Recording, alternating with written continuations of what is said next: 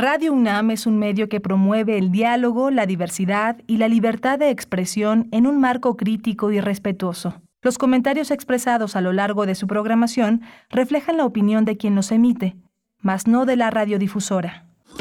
Radio UNAM presenta Primer Movimiento, El Mundo desde la Universidad. Hola, ¿qué tal? Buenos días a todas y todos nuestros radioescuchas que nos sintonizan a través del 96.1 de FM y del 860 de AM. Les damos la más cordial bienvenida a este programa totalmente en vivo de primer movimiento. Estos programas que vamos a estar transmitiendo van a tener como entrevistas, entrevistas que ya pasaron el primer semestre de este año 2022 eh, estaremos escuchando a través de, estas tres horas una selección especial que hizo la producción para ustedes, para estas vacaciones, vacaciones merecidas. Pero bueno, vamos a presentarnos en los controles técnicos. Nos está este día operando el, el gran maestro de maestros, el buen Arturo González. En la producción está Violeta Torres y aquí al micrófono Rodrigo Aguilar en nombre de Berenice Camacho y Miguel Ángel Quemain. Y pues bueno, esta, esta hora estaremos escuchando una recomendación literaria. Eh, el Gallo de Oro, Reflejos Críticos a la Sombra de un Palenque, una entrevista que se realizó a Fernando Mino, periodista investigador, el 21 de abril. Así como también escucharemos el Observatorio Astronómico, un nuevo tipo de, de explosión estelar que se ha descubierto, las micronovas, con la doctora Gloria Delgado Inglada, investigadora del Instituto de Astronomía de la UNAM y comunicadora científica. Para la segunda hora tendremos en nuestra nota del día La guerra en las palabras, una historia intelectual del narco en México, 1975-2020, con Osvaldo Zavala, periodista y profesor de la Universidad de la Ciudad de Nueva York, doctor en letras hispánicas por la Universidad de Texas en Austin y doctor en literatura comparada para la Universidad de París. También tendremos nuestra nota nacional, ¿por qué debemos mantener el uso del cubrebocas? Todavía recordemos que estamos todavía con un alto índice de contagios aquí eh, en el país, entonces eh, caerá muy bien esa entrevista con el doctor Mauricio Rodríguez Álvarez, profesor del Departamento de Microbiología de la Facultad de Medicina de la UNAM y conductor de este espacio de Hipócrates 2.0 aquí en Radio UNAM. Para nuestra tercera hora estaremos en la poesía necesaria, ahora en voz de Miguel Ángel Quemain. Estaremos ahí escuchando una selección que Violeta Torres hizo especialmente para todos ustedes. Para las 9.20 aproximadamente escucharemos Mundos Posibles con el doctor Alberto Betancourt, México en Vilo, la iniciativa de reforma constitucional en materia de energía eléctrica.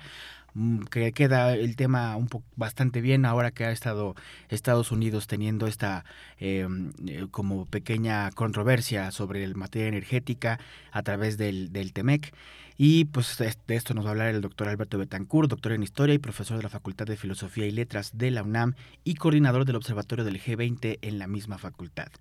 Y por supuesto cerraremos nuestra hora, nuestro programa con eh, la sección de Derechos Humanos, las violaciones a la ley de la, de la, promoción de la revocación de mandato, con Jacobo Dayan, director del Centro Cultural Universitario Tlatelolco. Así que no se pierdan todo este programa que les tenemos preparado para ustedes, todo el equipo de Primo Movimiento les da la más cordial bienvenida. También damos este saludos hasta la Universidad de Chihuahua, que nos, nos están sintonizando también por allá mm, desde tempranito.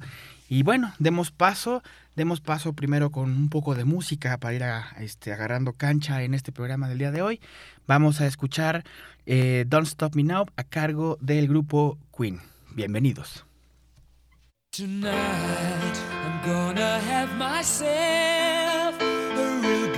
time. I feel alive.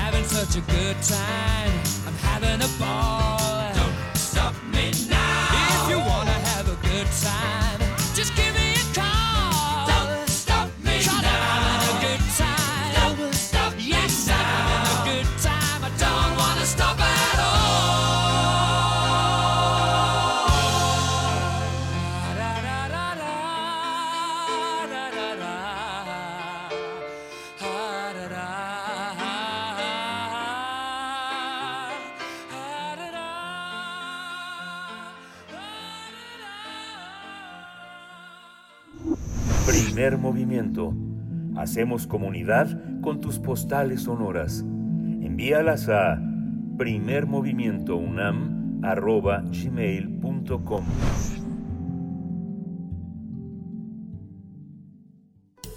Toma nota y conoce nuestra recomendación literaria. Este 2022 regresa la fiesta del libro y la rosa al Centro Cultural Universitario en distintas sedes de esta casa de estudios bajo el título En el camino, resistencia e imaginación. En esta edición se va a presentar el libro El Gallo de Oro, reflejos críticos a la sombra de un palenque del periodista investigador Fernando Mino Gracia. En, en la obra Fernando Mino comparte su amplia investigación sobre la adaptación cinematográfica de la novela El Gallo de Oro de Juan Rulfo. Eh, Mino, Gracia se ha dedicado al análisis de la cinematografía nacional en muchas especialidades, en muchos territorios. Una de sus especialidades ha sido detallar la importancia y la resonancia de la producción fílmica del cineasta Roberto Gabaldón, creador indispensable en la consolidación formal de nuestro cine. El Gallo de Oro, reflejos eh, críticos a la sombra de un palenque, plasma diversas experiencias que permitirán que el lector tenga oportunidad de descubrir y observar directamente los distintos guiones de las versiones que tuvo el escrito desde la concepción original de Rulfo. A lo largo de las páginas también se conocerán testimonios fotográficos de los personajes y ambientes relacionados con la producción. Este libro se va a presentar mañana, 22 de abril, mañana viernes, a las 11 de, las, a las 11 de la mañana en el foro Virginia Woolf y va a contar con la participación de Fernando Mino Gracia, Hugo Villa Smith, Paulina Millán y Roberto Gabaldón Arvide. Vamos a conversar sobre este libro que presenta la Filmoteca de la UNAM en el marco de la fiesta del libro y la rosa y está ya en la línea Fernando Mino, periodista e investigador. Bienvenido Fernando, muchas gracias por estar aquí en Primer Movimiento. Buenos días. Buenos días, Miguel Ángel. Gracias por la invitación. Ha sido este el resultado del trabajo, pues es un libro un libro perdurable por también por su belleza, por su orden, por su diseño.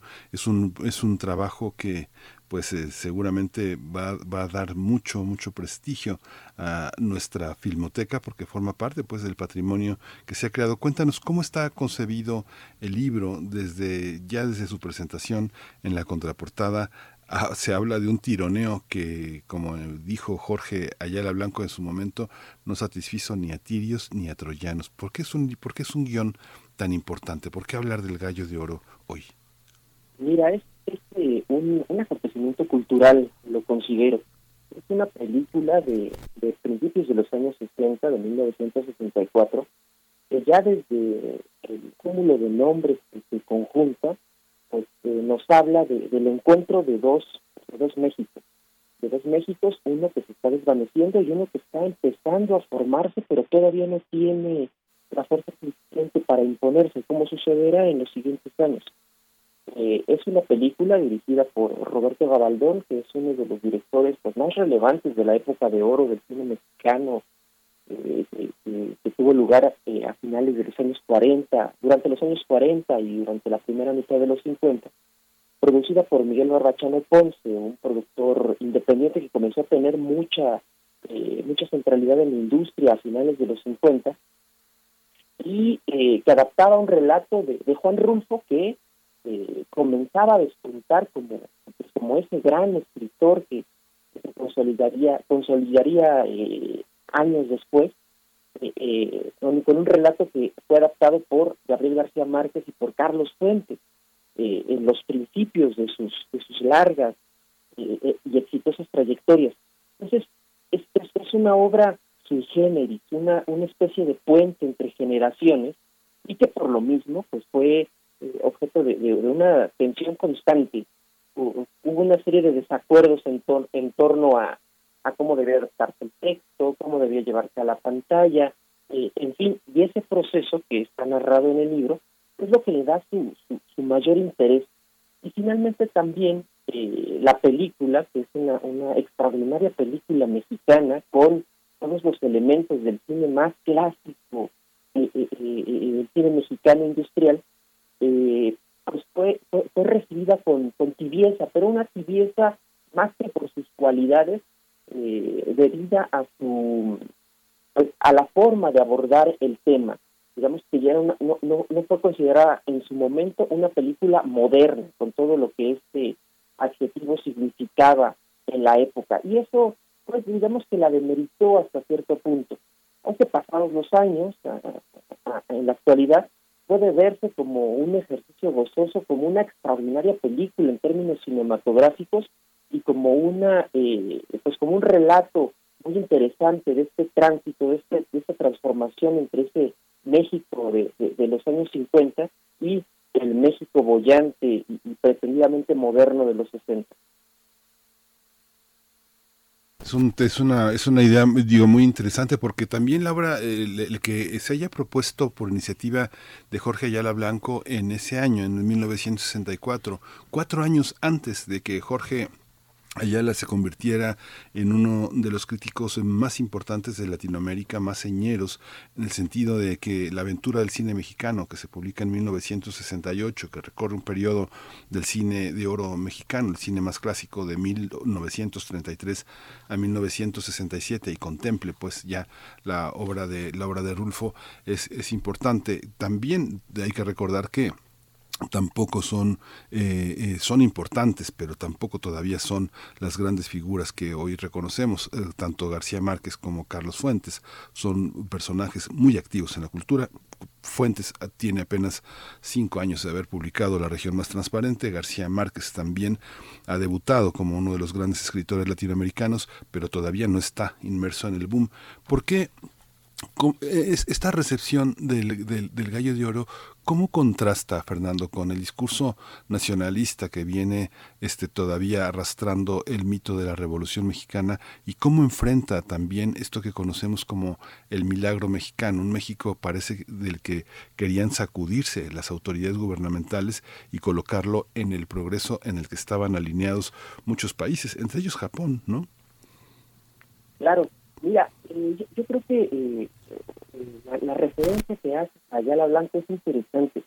Eh, Ayala Blanco era muy, un muy joven eh, crítico de cine, todavía no publicaba sus grandes obras, todavía no, publicaba la, aventura del cine mexicano, pero ya estaba revisando la, la, producción reciente y Ayala ha hablado de esa época como la etapa más antinacionalista del cine mexicano. Entonces, bajo esa, esa óptica, pues eh, todo lo que surgiera desde la, todas las propuestas que surgieran desde la industria eran ya por sí mismas cuestionadas como reflejo de un cine decadente, como reflejo de un cine eh, pues que no estaba eh, alineado con las principales corrientes de modernidad eh, occidental. Estamos en una época en la que la era pública, en la que la intelectualidad miraba hacia este, pues, las grandes urbes europeas y norteamericanas para pues para aspirar a integrarse a ese a ese mundo desarrollado, a ese mundo civilizado. Y entonces, en algún momento, esta corriente de pensamiento consideró que los eh, las expresiones del nacionalismo eran un atavismo, vamos, eran una señal de, atraso y por lo tanto debían matizarse, si no es que de plano eliminarse. Y, era una, una idea generalizada sobre todo en lo que al cine tenía que ver, porque el cine pues era, era considerado un, un estandarte, vamos, una una bandera para mostrarse hacia el mundo, una ventana para mirar a México desde el mundo. Y entonces esta, esta, esta intelectualidad prefería pues relatos urbanos, relatos que hablaran de la problemática de la juventud, etcétera. Por lo tanto, una, una, una película más de charros y de canciones pues les parecía este, pues ya de por sí calificable. Entonces fue una cuestión problemática. Y, eh, la, la cuestión es que había un desfase importante entre esta postura intelectual, entre esta postura de la clase media y las necesidades de un público eh, este, de toda la vida del cine mexicano, un público popular, que disfrutaba y que demandaba este tipo de contenidos gozosos y festivos.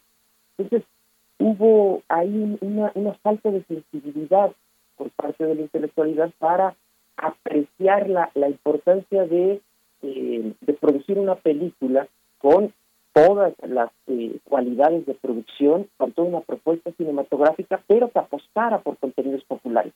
Digamos que no estamos muy lejos de las discusiones en torno a los productos culturales que tenemos en la actualidad.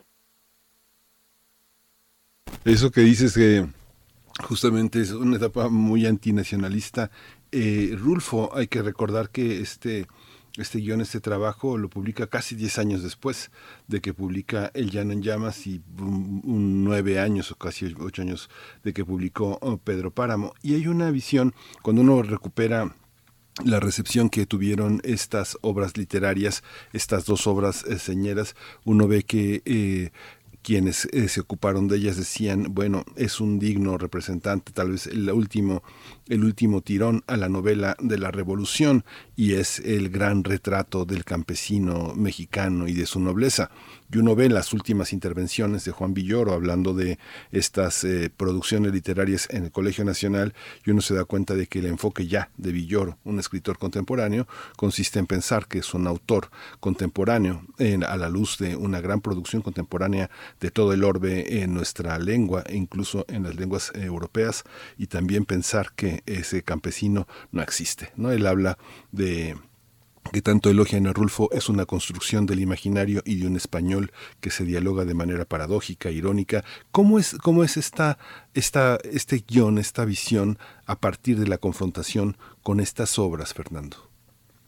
Mira, el, asunto de Rulfo al que aludes es, bien interesante porque eh, pues, Rulfo tiene una producción extremadamente breve, y concentrada en los años 50 escribe eh, eh, eh, Pedro Páramo y el Llano en Llamas de 54 y 55 y escribe este relato del Gallo de Oro en 56. y entre el, momento en que surgen estas novelas y empiezan a ser valoradas, pues digamos que con titubeos como una extensión, como dices, de la novela de la Revolución, de esta novela costumbrista, en fin, eh, el, lugar natural de este tipo de, relatos era el cine. Hay una gran cantidad de escritores costumbristas que, que, fueron adaptados para el cine, digo, digo, desde Francisco Rojas González a Rogelio Barriga Rivas, en fin. Eh, y entonces, con este entendido, es que invitan a trabajar al cine a Rulfo como un proveedor de historias de carácter regional para un cine que, dentro de su proceso industrial, integraba este tipo de relatos. Y Rulfo acepta ese, ese, ese reto y con ese, bajo esas coordenadas escribe El Gallo de Oro en 1956. Por cuestiones diversas, la producción se va retrasando, va cambiando de manos y se produce hasta 1964. Pero ahí el, el, panorama es radicalmente distinto y esto es interesante. En la vuelta de la década hay una revaloración de Rulfo eh, tremenda. Su obra empieza a, traducirse, la, la, traducción al alemán, por ejemplo, es de 1964, y vamos, comienza a ganar un nuevo estatus, comienza a integrarse a otra esfera cultural. Entonces, pues vamos, como que el gallo de oro queda ahí un poco este, locando, volando entre, entre dos momentos distintos, ¿no? Y también eso explica un poco la, la, la de su recepción y también un poco el, silencio de Rulfo en, torno a esta, a esta, a esta obra. Incluso eh, se publica, finalmente se conoce el relato de Rulfo, se conoce hasta a los años 80, entonces casi 20 años después de la película, es que Rulfo acepta, un poco forzado incluso, que se publique como relato. Y pues, se descubre con, con, con mucha sorpresa que la, que la, que la historia es muy distinta a la que propone la película.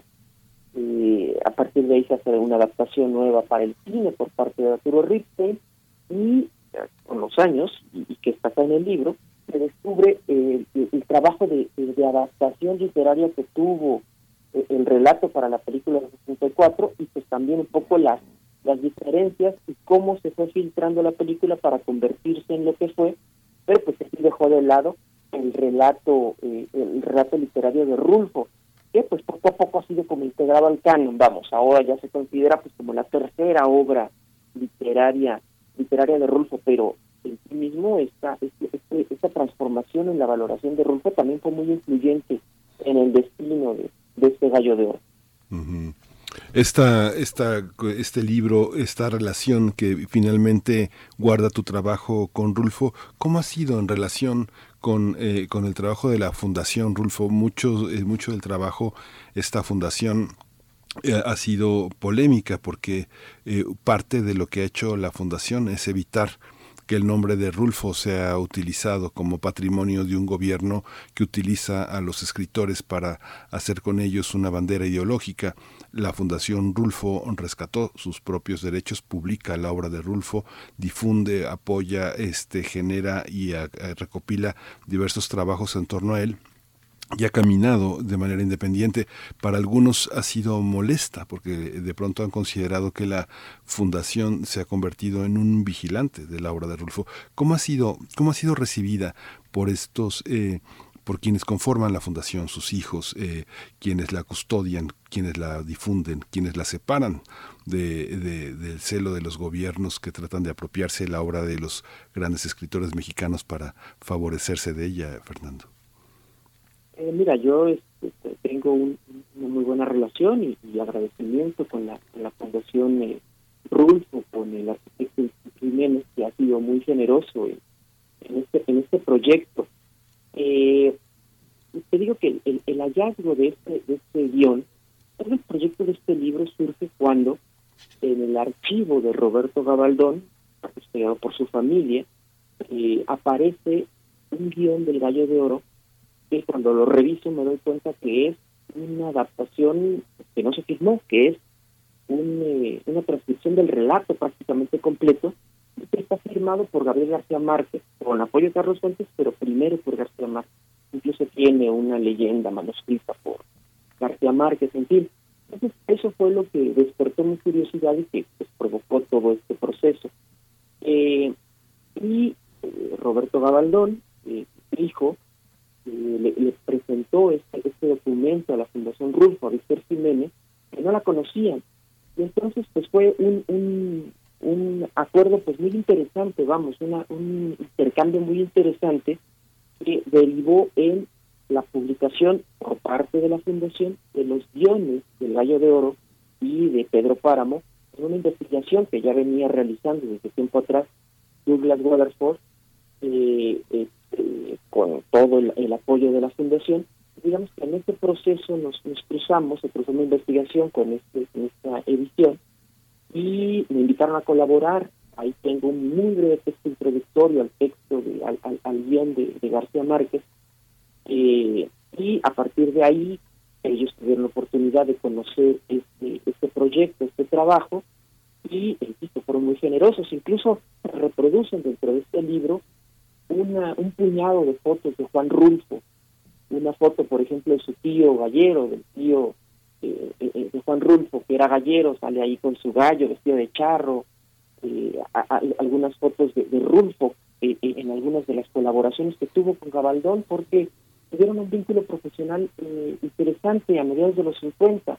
Rulfo participó como una especie de actor histórico por parte de la CEP en la filmación de la película La Escondida. En 1956 eh, participó eh, en la filmación de un corto documental que se llama Terminal del Valle de México sobre los ferrocarriles nacionales.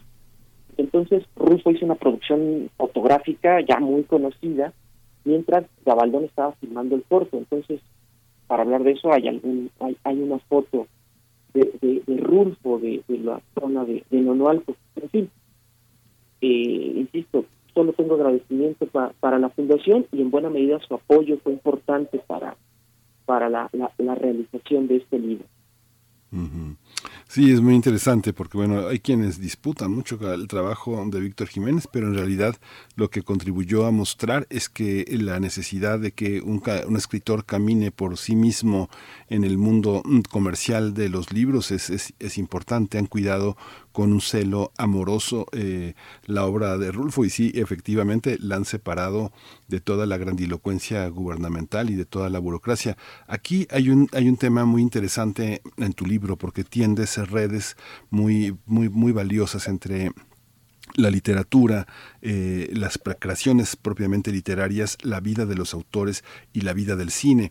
Por ejemplo, cuando terminas por señalar que en el mundo de Macondo del coronel no tiene quien escriba y de Cien años de soledad está están ahí los gallos, están ahí los galleros, está el mundo de Rulfo asombrando a García Márquez y también la lectura de un guion que dos escritores importantes han elaborado. Tú señalas eh, de una manera muy interesante que la pareja de moda en el cine es Rita Macedo y Carlos Fuentes, que le da prestigio Barba, este Barbachano, que es un nombre que parte y reparte el pastel, y bueno, el Gabaldón, que es un director que ya tiene prestigio. ¿Cómo es la lectura de Gabaldón del guion? ¿Cómo, cuéntanos un poco, esta parte del libro está llena, llena de detalles, eh, pero cuéntanos un poco, Fernando, cómo fue recibido por Gabaldón, por un cineasta, una obra literaria, una obra adaptada. Pues mira, Gabaldón ha sido un director muy... Eh, eh, pues, incluso despreciado durante buena parte de su última etapa profesional por esta generación de críticos antinacionalistas. Eh, Gabaldón tuvo una participación eh, cinematográfica, pero también política. Era uno, pues, uno de los puntales de la industria. Una industria pues que tuvo muchos errores, que tuvo muchas fallas, pero pues, que también construyó todo este imaginario en torno al, a lo que ahora entendemos como época de oro del mexicano. Y durante los años 30 se da una disputa cultural muy profunda eh, pues contra este cine, básicamente porque tenía las puertas cerradas, no permitía que los jóvenes se integraran y participaran de, este, de esta producción. Y entonces, pues, Cabaldón se convirtió en el, elemento más visible y más destacado de ese repudiable ente industrial que había que destruir. Y por tanto, era eh, la, la, opinión crítica contra él y contra su obra fue pues, demoledora. Eh, en ese sentido, y a contracorriente de esta postura de la crítica de los 60, yo debo decir que Gabaldón fue un hombre muy abierto a las innovaciones. Entre Gabaldón de los años 40, eh, con películas como La Otra o La Diosa Arrodillada, vamos, muy imbuida de un cine muy a la Hollywood, muy al cine negro hollywoodense.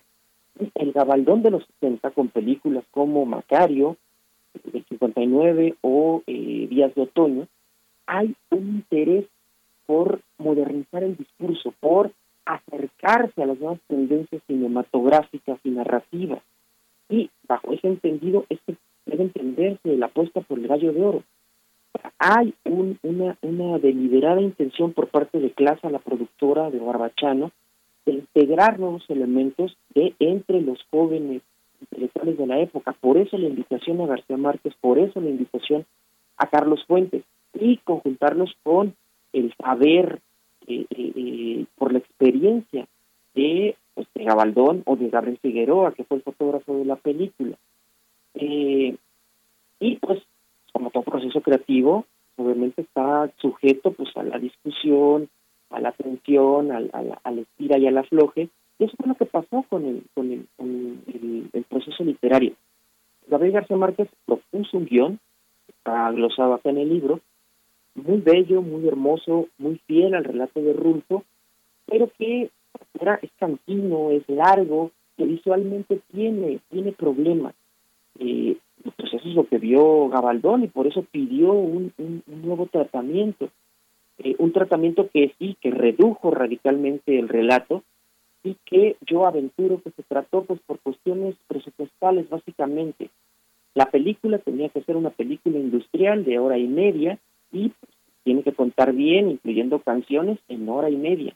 Y dejar el relato completo de Rulfo nos había dejado una película de cerca de tres horas. Entonces, era otra cosa.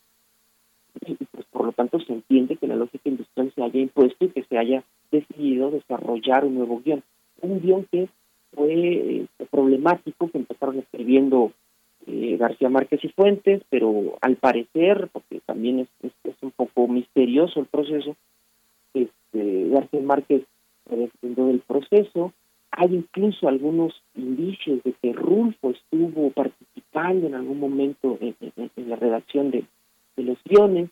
En fin, el caso es que el guion termina por escribirlo completamente eh, eh, Carlos Fuentes, dejando su sello también, dejando una historia muy a lo trágico, con un final en que, en que se suicida Lorenzo Benavides y termina llorando la caponera en una en un palenque de sangre, en fin.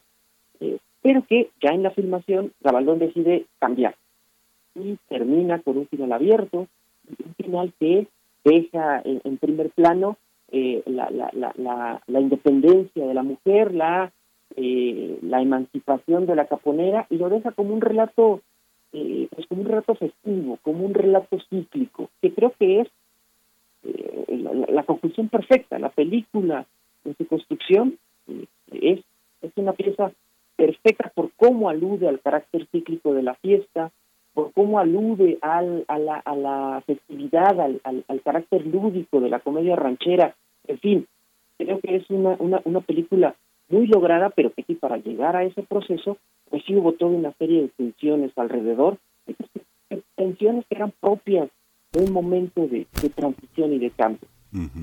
Finalmente, también lo que, lo que has entregado, Fernando, es un libro, es un libro que tampoco es tan sencillo de clasificar en un género, porque es un, sí, es un libro que puede ser eh, muy caro para los historiadores, es un libro eh, que también puede tener eh, ciertas visiones de, de, distancia por los eh, críticos exclusivos del objeto cinematográfico.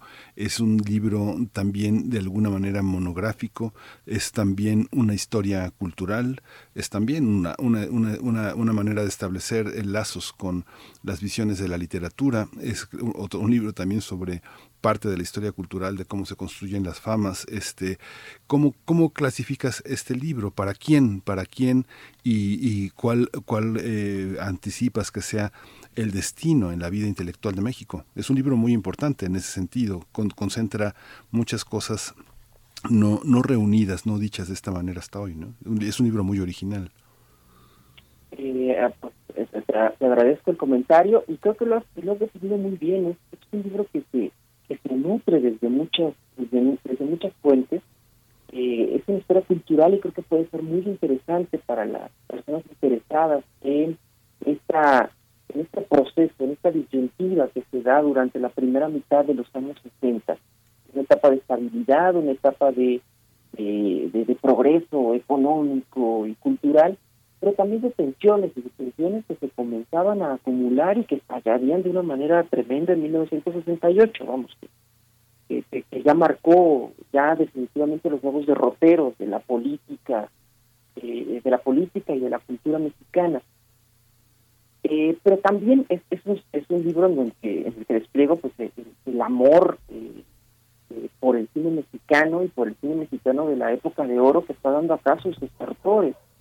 Eh, puede ser muy interesante también pues para los que les gusta esta esta esta trivia y este seguimiento de las trayectorias de las grandes figuras del cine en este caso de López o de Lucha Villa que tiene acá una de sus participaciones más destacadas de sus primeras participaciones y las más definitivas en la construcción de su de su imagen pública de este mito que, podríamos considerar ya a Lucha Villa en fin, creo que tiene elementos que pueden interesar a todo tipo de públicos, desde los más eh, eh, pues, fanáticos del cine, por el cine mismo, hasta los que tienen un interés pues más más histórico.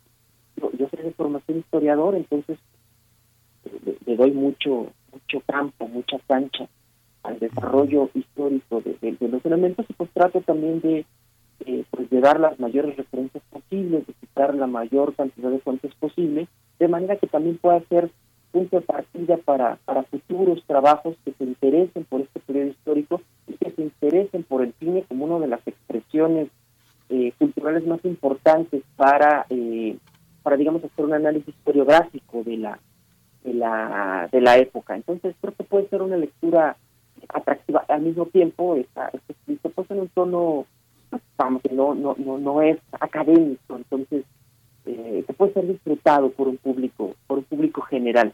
Y por supuesto, mi, intención y mi sugerencia es que se vea como un complemento a la, a la, a la mirada de la película. La película anda circulando por ahí, está disponible, está accesible. Entonces, vean la película, por favor, porque es una, una auténtica joya del cine mexicano de, de, los años 60.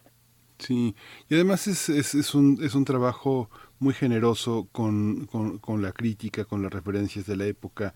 Es un libro que también le hace mucha justicia crítica a un, a un hombre como Jorge Ayala Blanco que ha marcado la crítica cinematográfica en México, pese a quien le pese, ¿no? Sabemos las antipatías que pesan sobre él por, eh, por aislarse de esa manera de, del medio y de los reflectores, del, crítico Jorge Rufinelli, que tampoco tiene una gran presencia ya, eh, desgraciadamente, entre nosotros, Ives Jiménez de Báez.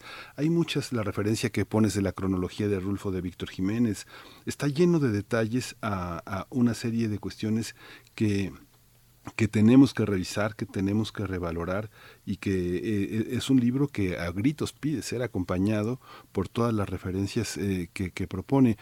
Por último, Fernando, también quisiera preguntarte, en el terreno de la crítica, tú que observas eh, eh, desde esta visión de historiador que es tu formación, ¿en, qué situación estamos? ¿Es suficiente la crítica con la que contamos para que el trabajo historiográfico se nutra lo suficiente de los fenómenos fílmicos que han atravesado el siglo XX?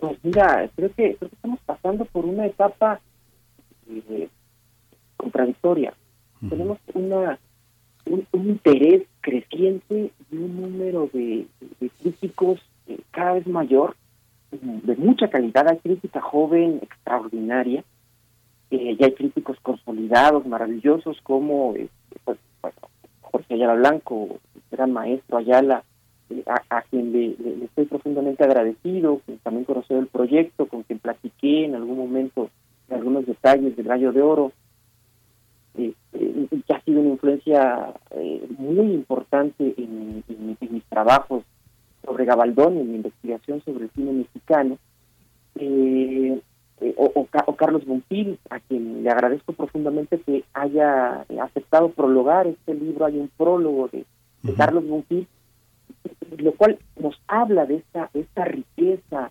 eh, de la crítica, de la crítica de cine, de la crítica consolidada, pero hay muchos críticos jóvenes que están escribiendo en los medios, sí, pero también en las redes sociales, eh, que están discutiendo y que están también revalorando el cine mexicano.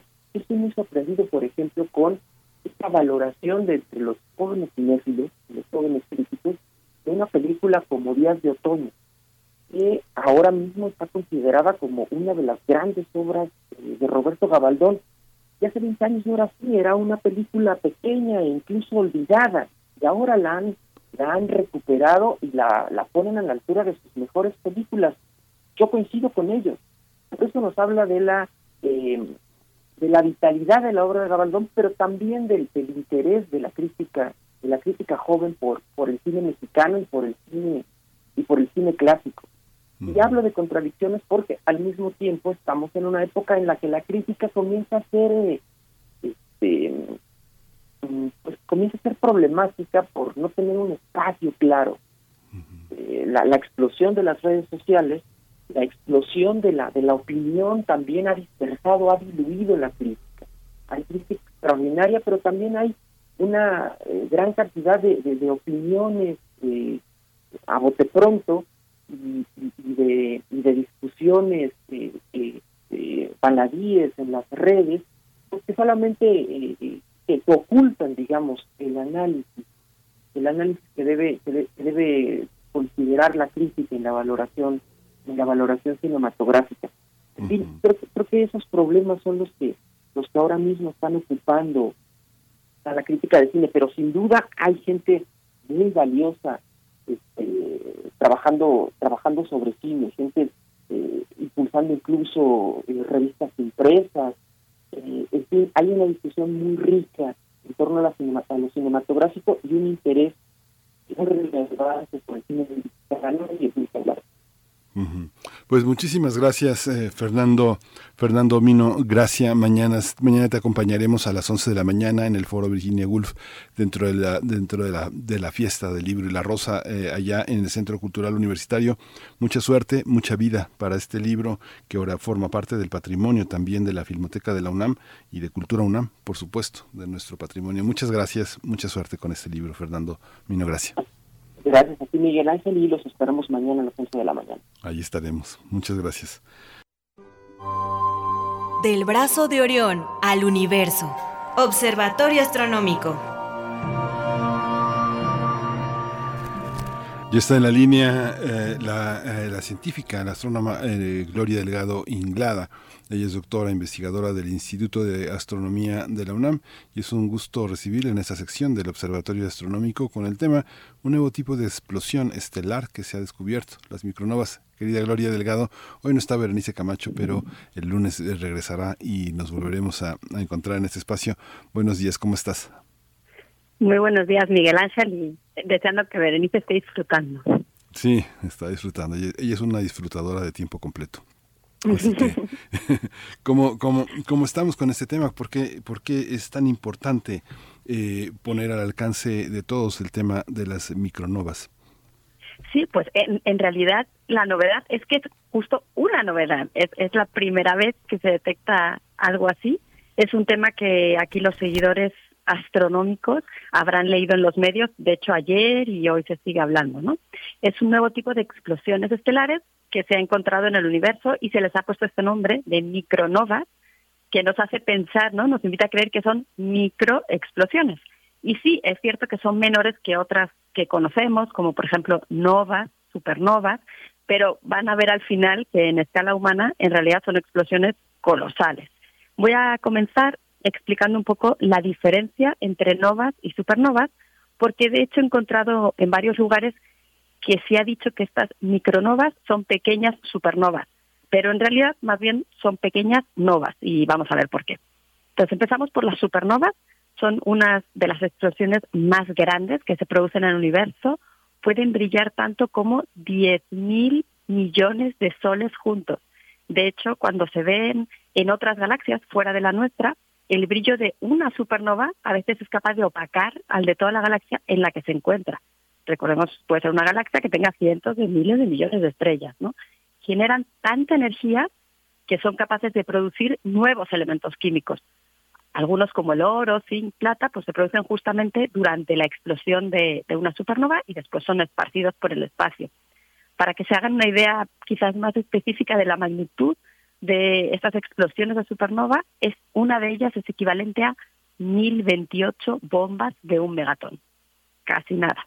Cuando pensamos en explosiones de supernova, generalmente nos referimos a las que conducen a estrellas que tienen más de cinco veces la masa del Sol a su muerte.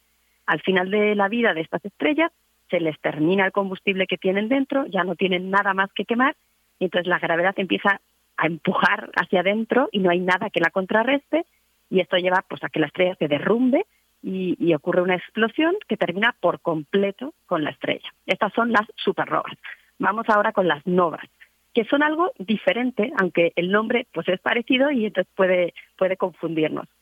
Para empezar, no tenemos una estrella, sino que tenemos dos. Es un sistema binario.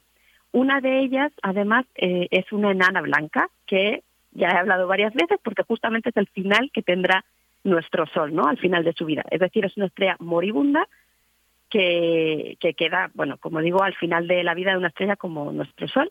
Estas enanas blancas tienen más o menos la masa del Sol, pero concentrada en, en, un tamaño como el de la Tierra, es decir, su densidad es enorme, es una concentración de material enorme. Y tenemos también a la estrella compañera, que esa pues puede ser cualquier estrella y, en realidad no, es lo importante. Lo, que sucede aquí es que la enana blanca empieza a capturar material de su estrella compañera, este material se va acumulando en un disco alrededor de la enana blanca y la enana blanca se lo va tragando, lo va consumiendo. Entonces, puede suceder que el material que se va depositando en la superficie de la enana blanca, que está muy, muy, muy, muy caliente, como pueden imaginar, pues llega a alcanzar la temperatura de 20 millones de grados, que es lo que se necesita para que comience el hidrógeno a transformarse en helio. Esto por medio de reacciones explosivas. Entonces, estas reacciones suceden en toda la superficie de la estrella, de la enana blanca, pueden durar varias semanas y llevan asociado un abrupto aumento del brillo de la estrella. Entonces parece que de pronto en el cielo hay una estrella nueva que no se conocía, pero no es nueva, simplemente que por este proceso que acabo de explicar aumenta tanto su brillo que ahora vemos algo que no veíamos antes y por eso de ahí se le puso el nombre de nova, ¿no? Pero después de un cierto tiempo, semanas o meses, pues se van debilitando, ¿no? Y aquí viene algo interesante, puede suceder que la enana blanca llegue a engullir tanto material de la estrella compañera que al final explote porque es como cuando nosotros estamos llenísimos por tanto comer, que a veces decimos, al menos en, España se dice, creo que voy a explotar, ¿no? De tanto comer, pues es exactamente así, pero, pero esto es verdad, explotan de tanto que, que comieron, ¿no? Y entonces este es otro tipo de explosión de supernova. Aquí no teníamos una estrella, sino que tenemos dos, pero el final es el mismo.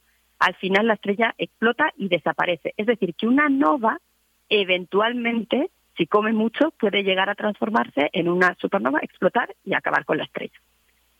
Y bueno, entonces ahora sí llegamos a las micronovas, que de nuevo son dos estrellas, como en el caso de las novas.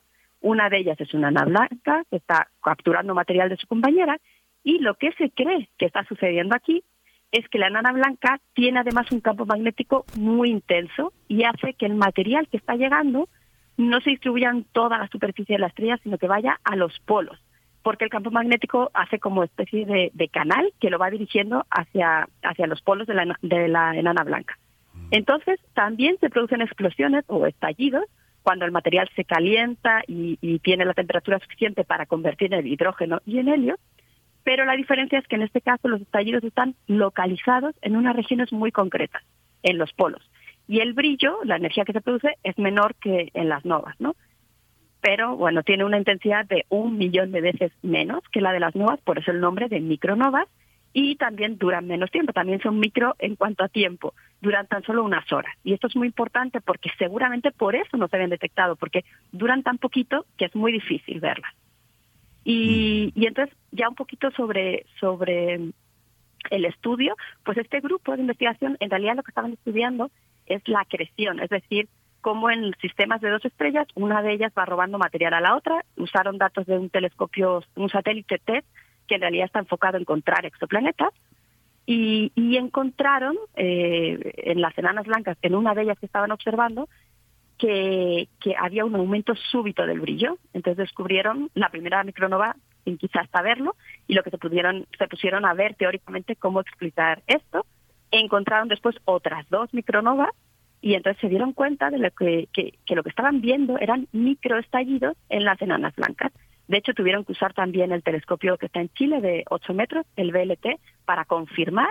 Y bueno, como curiosidad, estas tres, estos tres sistemas, tres micronovas, están en nuestra galaxia a 1680 años luz, 3720 y 4900 años luz, pero todos dentro de nuestra galaxia. Entonces son, son tres sistemas en los que la enana blanca está comiendo el material de su compañera, es dirigido hacia los polos y provoca pequeñas, entre comillas, explosiones que, eh, que son las que se están viendo. Entonces, ya para terminar y para que me crean que de micro no tienen nada, cada una de estas explosiones puede quemar 20 millones de billones de kilogramos en tan solo unas horas de, material. En la nota de prensa, lo que ponen como referencia, a ver si les sirve más, es que esto equivale al material que habría en 3.500 millones de pirámides de Keops.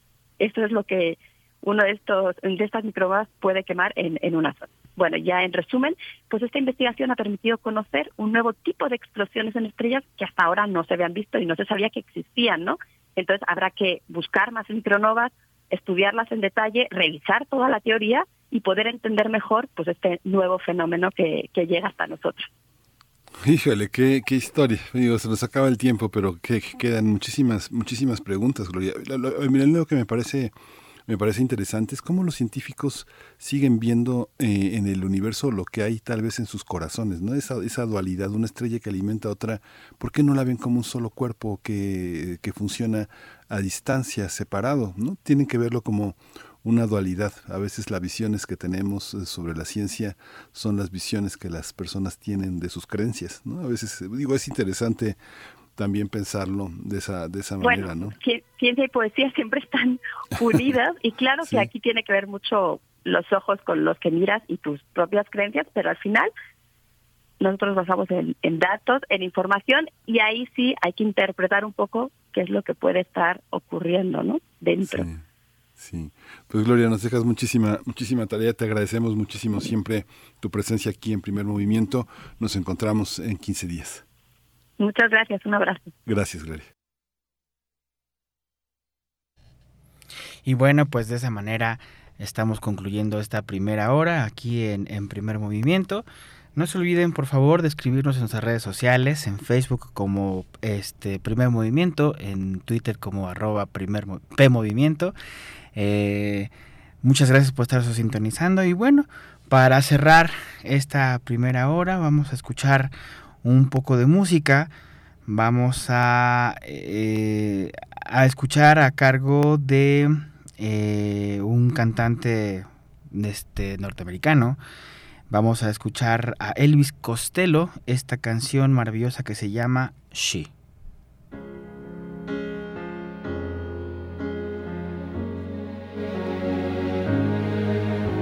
She may be the face I can't forget, a trace of pleasure or regret, maybe my treasure or the price I have to pay. She may be the song the summer sings, maybe the chill the autumn brings, maybe a hundred different things within the measure of a day.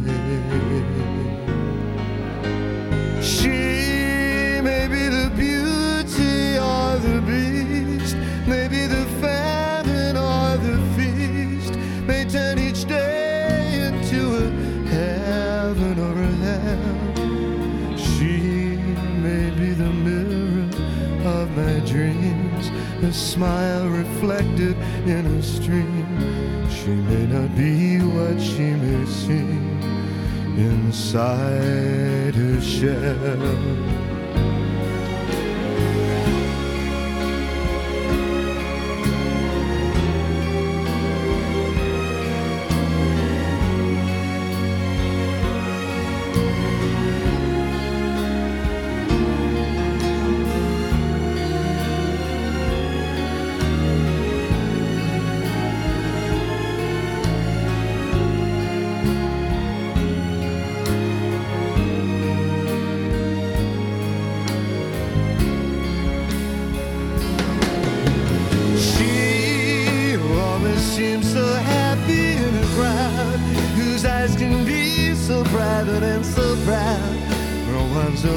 To see them when they cry.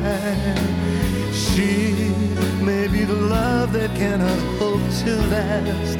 May comes in me from shadows of the past that I remember till the day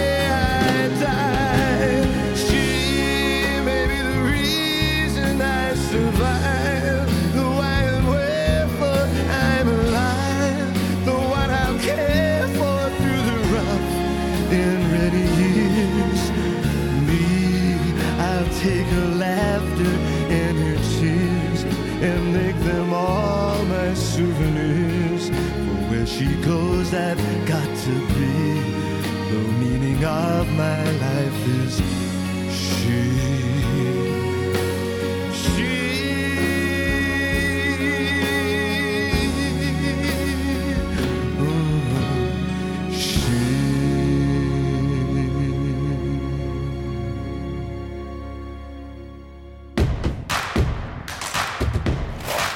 En redes sociales. Encuéntranos en Facebook como Primer Movimiento y en Twitter como arroba PMovimiento. Hagamos comunidad.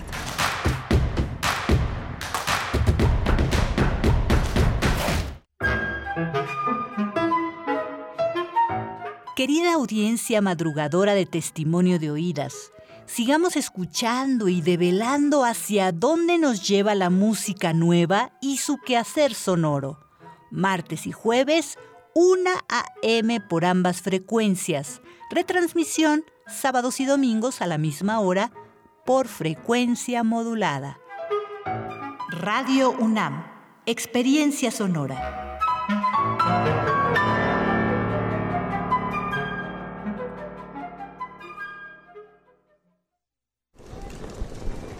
Hola Juan. Hola Oscar. ¿Ya te has dado cuenta que llevamos mucho tiempo juntándonos en esta transmisión? Y ahora nos juntamos para hacer este promocional de nuestro propio programa. Sí, hombre, por, en esta ocasión no es así un encuentro casual.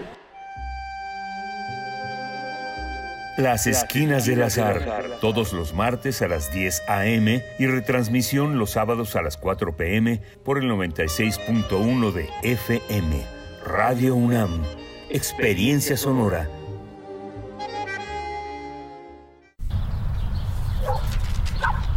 Mira, aquí está la compu para los niños y sí nos alcanza. No, el precio no incluye IVA. No nos alcanza. Otra vez iba a comprar algo. Y no podemos por el IVA.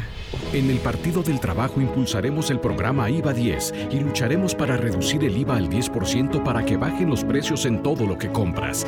El PT está de tu lado. La ciencia que somos. La ciencia que somos. Iberoamérica al aire. Descubre la ciencia que está presente en tu día a día a través de cápsulas, reportajes, entrevistas y reportes en vivo. Viernes de 10 a 11 horas por el 96.1 FM. La ciencia que somos. Iberoamérica al aire. Una coproducción de Radio UNAM y las direcciones de divulgación de la ciencia y de las humanidades. Entre acciones y reacciones, seguimos luchando contra el cambio climático y la destrucción del ambiente. Habitare. Agenda Ambiental Inaplazable. Todos los lunes a las 16 horas por el 96.1 de FM después del corte informativo. El cambio es bueno, pero el cambio de conciencia es fundamental. Radio UNAM. Experiencia sonora.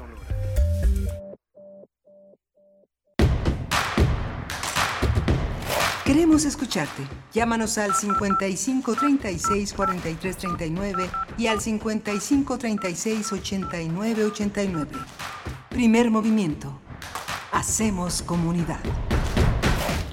Y ya estamos de regreso en esta segunda hora de nuestro programa Primer Movimiento. Estamos aquí ya listos para poder entrar con toda esta segunda hora. Damos la bienvenida también a, la radio Nicolaita, que nos está sintonizando a, través de, de, esta hora que va a vamos a estar escuchando las entrevistas seleccionadas por la producción de este programa, las mejores entrevistas de este primer semestre de este año. Para la nota del día estaremos escuchando La guerra en las palabras, una historia intelectual del narco en México 1975-2020, con Osvaldo Zavala, periodista y profesor de la Universidad de la Ciudad de Nueva York, doctor en letras hispánicas por la Universidad de Texas en Austin y doctor en literatura comparada por la Universidad de París, eh, una entrevista realizada el 7 de abril. Para nuestra parte segunda media hora estaremos escuchando una nota nacional, eh, por qué debemos mantener el uso del cubrebocas con el doctor Mauricio Rodríguez, quien es eh, profesor del Departamento de Microbiología de la Facultad de Medicina de la UNAM y conductor del programa Hipócrates 2.0 aquí en Radio UNAM. Aparte, pues hay que tener buenas recomendaciones ya que mm, los números están creciendo y los números de, las, de esta quinta ola este, han estado un poquito más alarmantes, entonces no dejemos de cuidarnos en todo momento. Y bueno, arranquemos, arranquemos ya esta segunda hora pero no podemos arrancarla sin no escuchar una muy buena canción.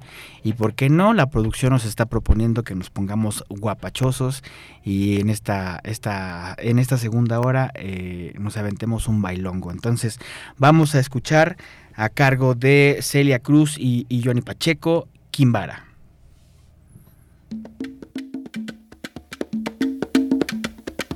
Kimbara kumbara kumba kimbamba Kimbara kumbara kumba kimbamba. Kimbara kumbara kumba kimbamba Kimbara kumbara kumba kimbamba.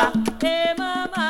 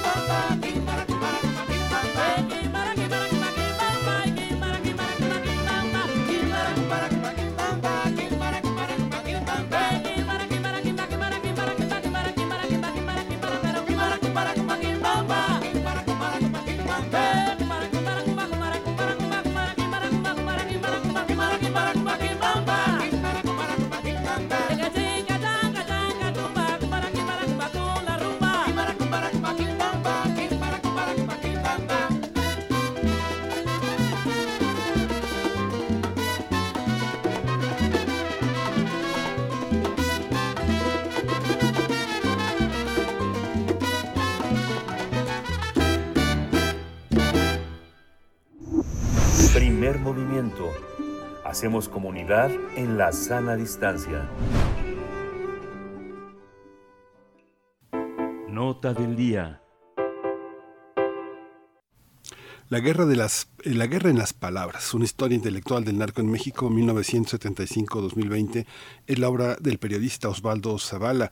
En este libro, Osvaldo Zavala nos narra cómo funcionó la historia intelectual de la hegemonía, que fungió también como una plataforma para declarar la guerra contra el narco.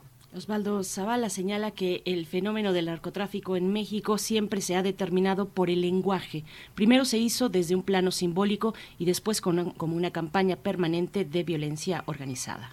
De acuerdo con Zavala, a lo largo de más de cuatro décadas el sistema político mexicano logró imponer la narrativa sobre el narco, por lo que la sociedad en general ha aceptado, lo ha aceptado y le atribuye la explicación dominante de los altos índices de violencia en el país. El también periodista sustenta estas afirmaciones a través de una ardua investigación de archivos oficiales, reportajes periodísticos, estudios académicos y producciones culturales sobre el tráfico de droga, el narcotráfico.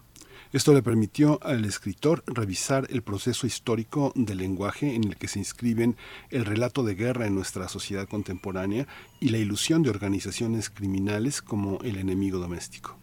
Además, se enfoca en la gran cantidad de novelas, películas, canciones, estudios académicos y piezas de arte conceptual que reiteran la misma narrativa, ya que les atribuye a los supuestos cárteles toda la responsabilidad de la corrupción y la violencia generalizada en México.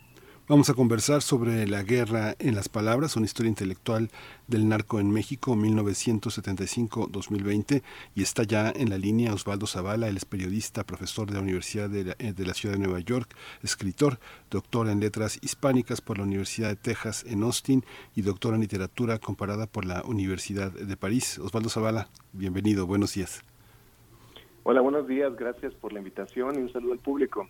Gracias. Gracias, bienvenido Osvaldo Zavala. Pues cuéntanos, pones al inicio la fecha, bueno, eh, el libro abarca desde 1975 a 2020, eh, pero en algún punto en el primer capítulo del libro abres con aquella fecha del 16 de enero de 1977, con el inicio, dices, de la guerra contra el narco, eh, con el entonces presidente José López Portillo en aquel desfile militar en Culiacán, en Culiacán que, que marca la operación Cóndor. Cuéntanos de este punto de partida y qué se abre desde ese momento para la historia eh, que se ha marcado por la violencia en nuestro país?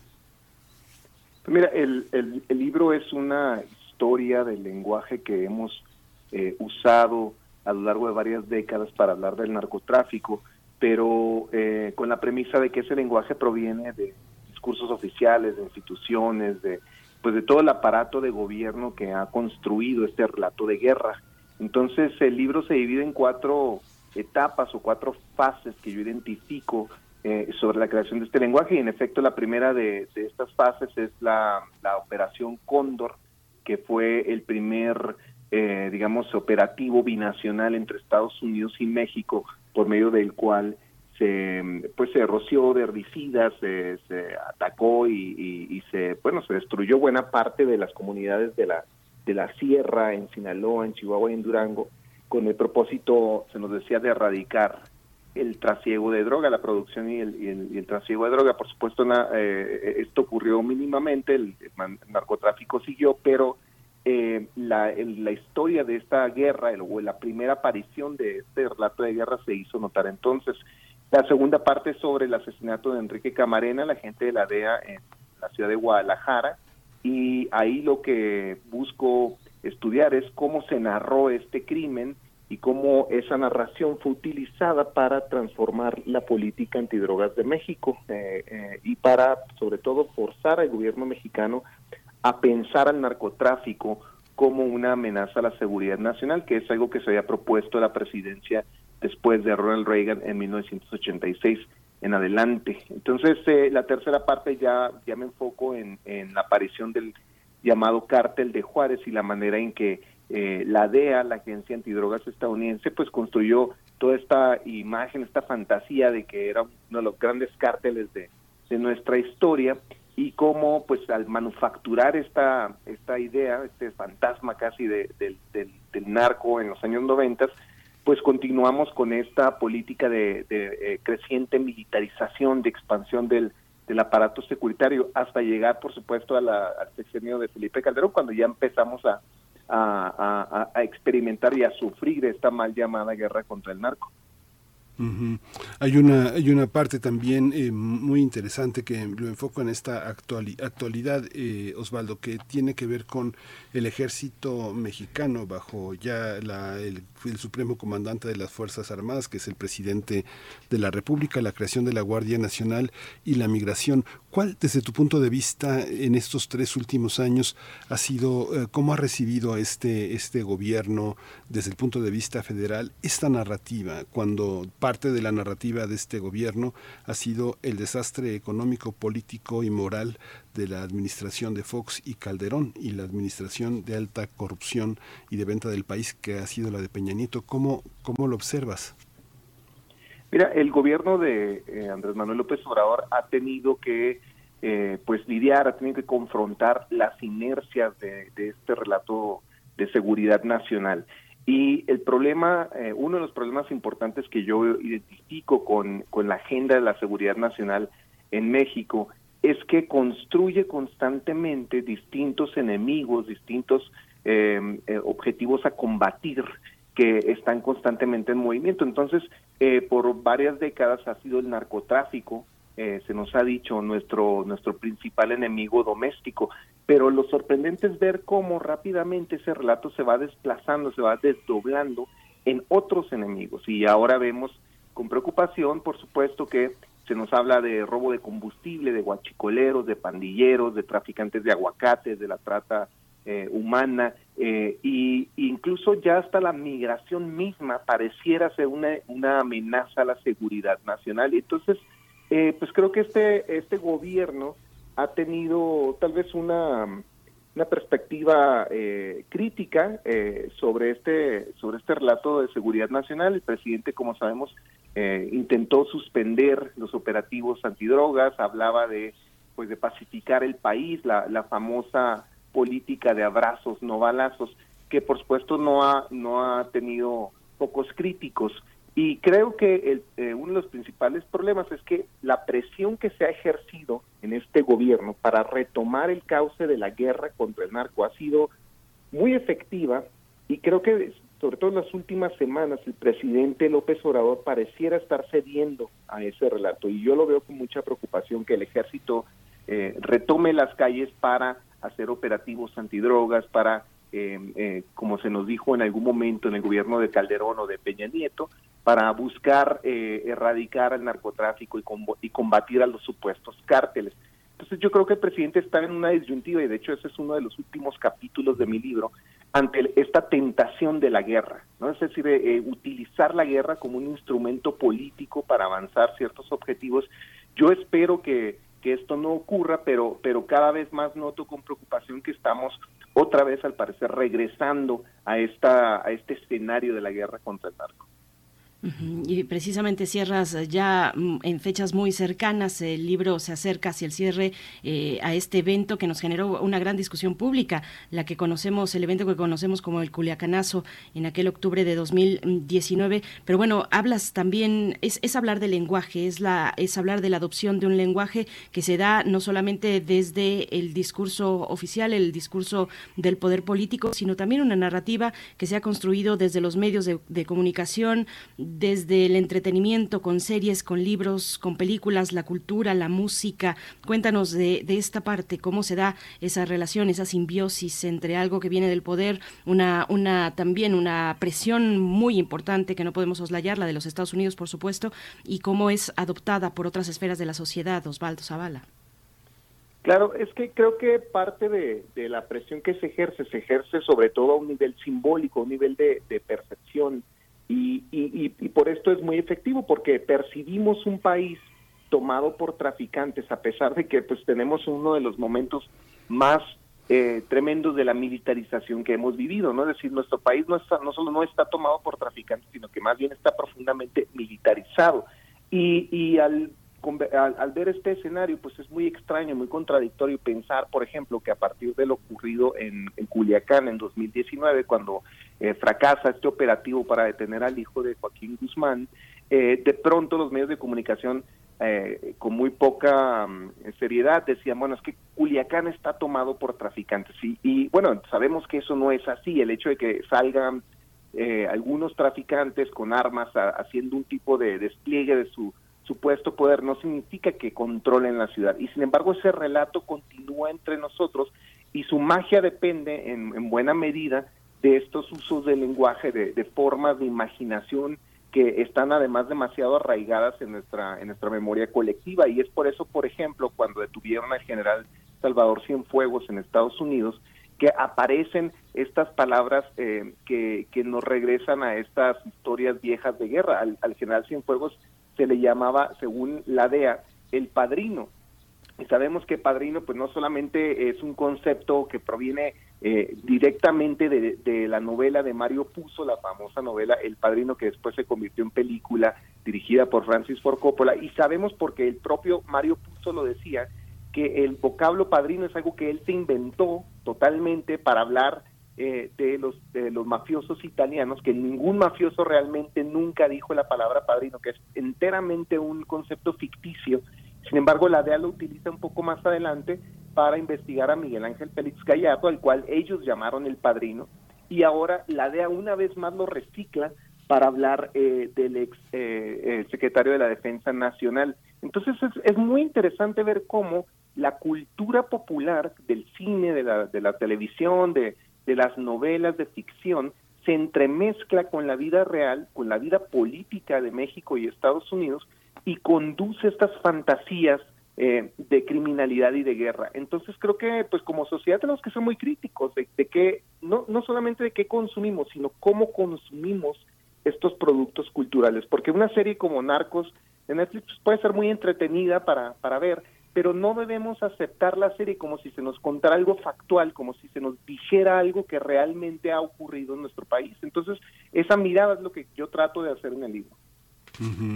Hay, hay muchas, eh, eh, de, de, alguna manera, Osvaldo, eh, este libro es la historia de tu vida. Tú naciste en 1975 y todo lo que ha acompañado tu, tu vida hasta 2020 forma parte como de una... De, de me, me, parece interesante que sea la fecha de tu nacimiento, me parece interesante todo lo que cruza el libro, tu educación fuera, fuera, de, fuera de los ámbitos académicos más establecidos, la UNAM, la UAM, el ITAM, el Colegio de México, el CIDE. Lo digo porque vienes de estudiar en el College of Staten Island, eh, del Center, del de, de Graduate Center en la Universidad de Nueva York. Has tenido una, una visión, una formación también en la cultura francesa. Está en tu bibliografía, en tus referencias y lo que miras es una, es una manera de ver a una serie de protagonistas de la cultura mexicana, columnistas desde José Rebeles hasta Raimundo Rivapalacio, hasta Héctor de Mauleón. Eh, hay, una, hay un reconocimiento muy interesante a las visiones de Fernando Escalante Gonzalvo. No parece, por ejemplo, un, un, autor que aparecía antes en todos los libros citados, que era Carlos Monsiváis, no hay una cita a Monsiváis, Lorenzo Meyer tiene una nota de pie de página. ¿Cómo observas a estos observadores? Sergio Aguayo está presente, desde el libro de la charola hasta otros, hasta otros ensayos. ¿Quiénes están viendo y quiénes están, han estado de alguna manera que ha enseguecido al mundo académico para poder observar todo este proceso, porque lo que hay en tu libro es muchos silencios y al mismo tiempo eh, mucha grandilocuencia de los protagonistas que han explorado estos territorios. ¿Cómo lo observas? Bueno, lo que pasa es que eh, parte de lo que hace el libro es pensar cómo ha circulado el imaginario sobre el narcotráfico, eh, no solo entre productos culturales, sino también entre intelectuales y académicos y periodistas.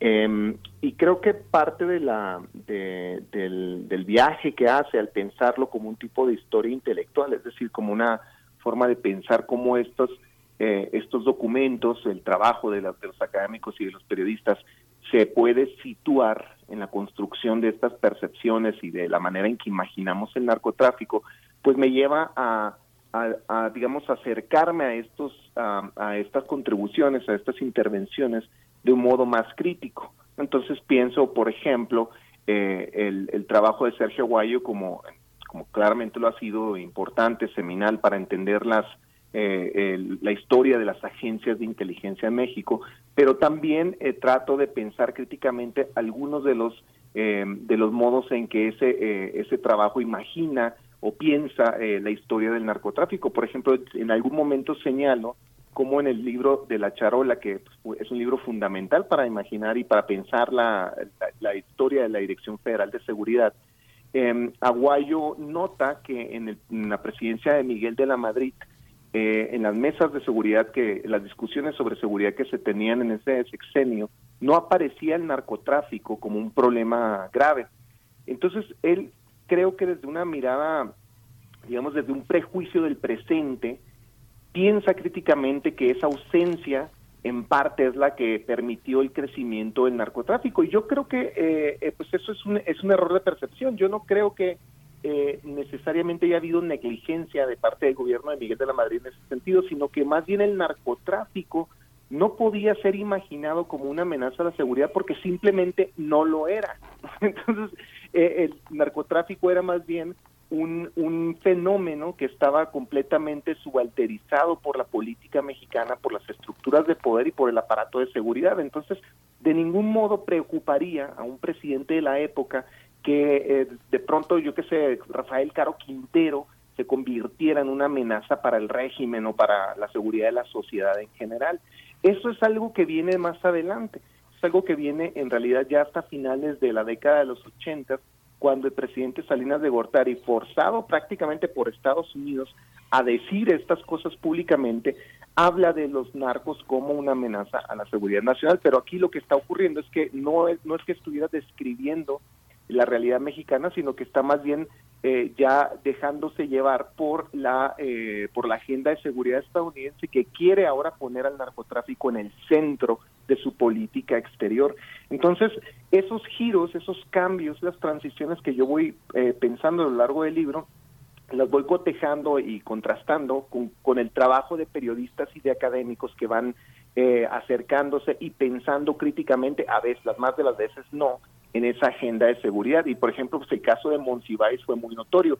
Eh, yo hablé un poco más de Monsiváis en mi libro anterior, Los cárteles no existen. Y, y creo que, por ejemplo, pues el trabajo de Monsiváis dejó, dejó muchas lagunas y muchas preguntas abiertas porque eh, como, fue, como era un ávido lector de la realidad nacional que se percibía en los medios de comunicación, eh, Monsiváis terminó por, eh, eh, por dejarse asimilar, digamos, en esta percepción del narcotráfico como el principal problema de nuestra seguridad. Entonces yo yo yo observé y hice algunos subrayados en sus libros, como por ejemplo en los Mil y un Velorios, ¿no? donde, donde se, se, metió, se metió más a fondo en la, en la crónica periodística de la Nota Roja, y observé cómo pues eh, Monsiváis terminaba repitiendo mucho del discurso oficial que culpaba a los traficantes de la violencia antes de pensar críticamente en la política de militarización que se estaba de, de, desplegando en los años, por ejemplo, del gobierno de Felipe Calderón. Entonces creo que pues esa esa crítica que yo trato de hacer no no demerita necesariamente el trabajo de Monsiváis, pero pero eh, sí trata de pensar cómo el periodismo inadvertidamente abonó al discurso oficial. Entonces, esos, esos silencios, como los llamas, pues son más bien formas de pensar críticamente eh, cómo, cómo circula esa información y cómo a veces es legitimada por periodistas o académicos. Osvaldo Zavala, eh, ¿cómo, ¿cómo entonces va cambiando? Cuéntanos un poco, porque pues se trata también de desmontar narrativas, que no es una cosa fácil, son narrativas que se han eh, pues mezclado en nuestra vida cotidiana desde hace varias décadas, como lo anotas eh, y como lo sabemos, pero ¿cómo, ¿cómo ha cambiado? ¿Cómo va entonces cambiando, inflándose esa figura de narcotraficante? Eh, ¿A favor de qué? Además, eh, un personaje que conocemos como un campesino en los años 70 que siembra marihuana, que siembra amapola, eh, a esta otra figura eh, con camisas de seda Versace que vemos, que vemos en, en, las, en las series de televisión, que vemos a Kate, o vimos en su momento a Kate del Castillo, y tú lo, lo pones también en una fotografía que incluye, se incluye en tu libro, ahí a un, a un lado de, de, del Chapo. ¿Cómo ha cambiado esta imagen del narcotraficante en México?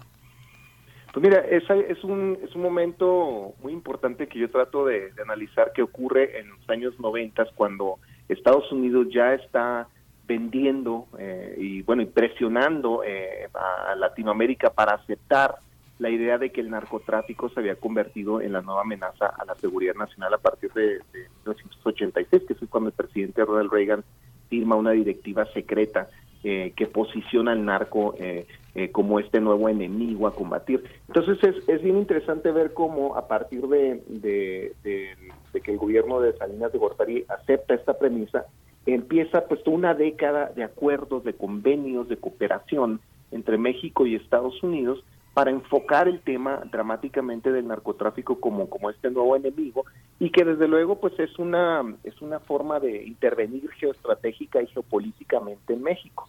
Eh, de modo que cuando llegamos a mediados de los años 90, pues ya nuestro aparato de seguridad se parece muchísimo en discurso y en la práctica a lo que quiere hacer Estados Unidos en nuestro país.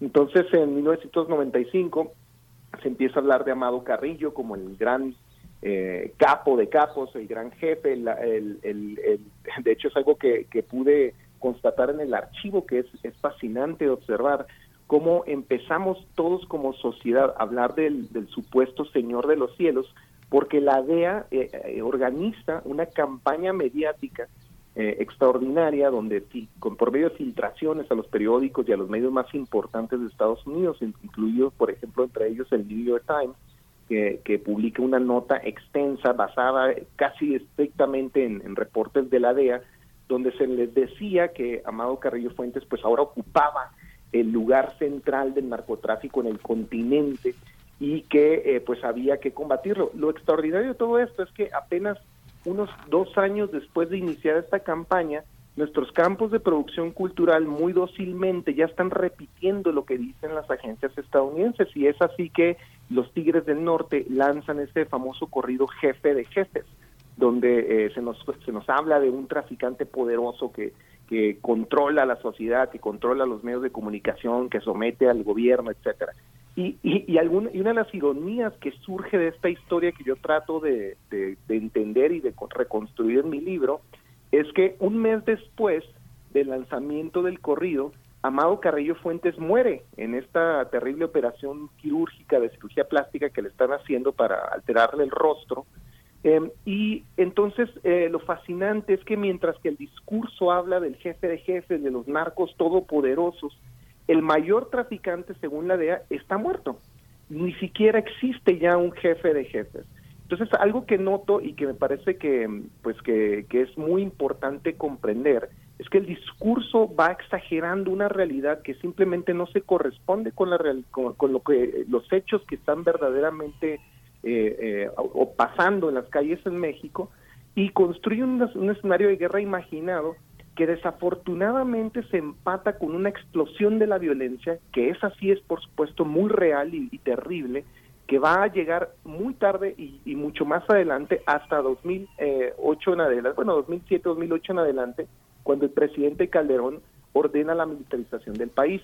Entonces, lo, lo increíble es que estamos hablando de una guerra contra el narco, de una, de una violencia que se le atribuye a los traficantes, que simplemente no está ahí y que de hecho el país en realidad descendía en violencia un- con índices de, violencia muy bajos, índices de homicidio que en realidad descendían desde 1997 hasta 2007 y ese proceso de pacificación que estaba viviendo el país solo se interrumpe cuando se empieza a militarizar eh, regiones enteras y ciudades enteras del país eh, en el sexenio de Felipe Calderón.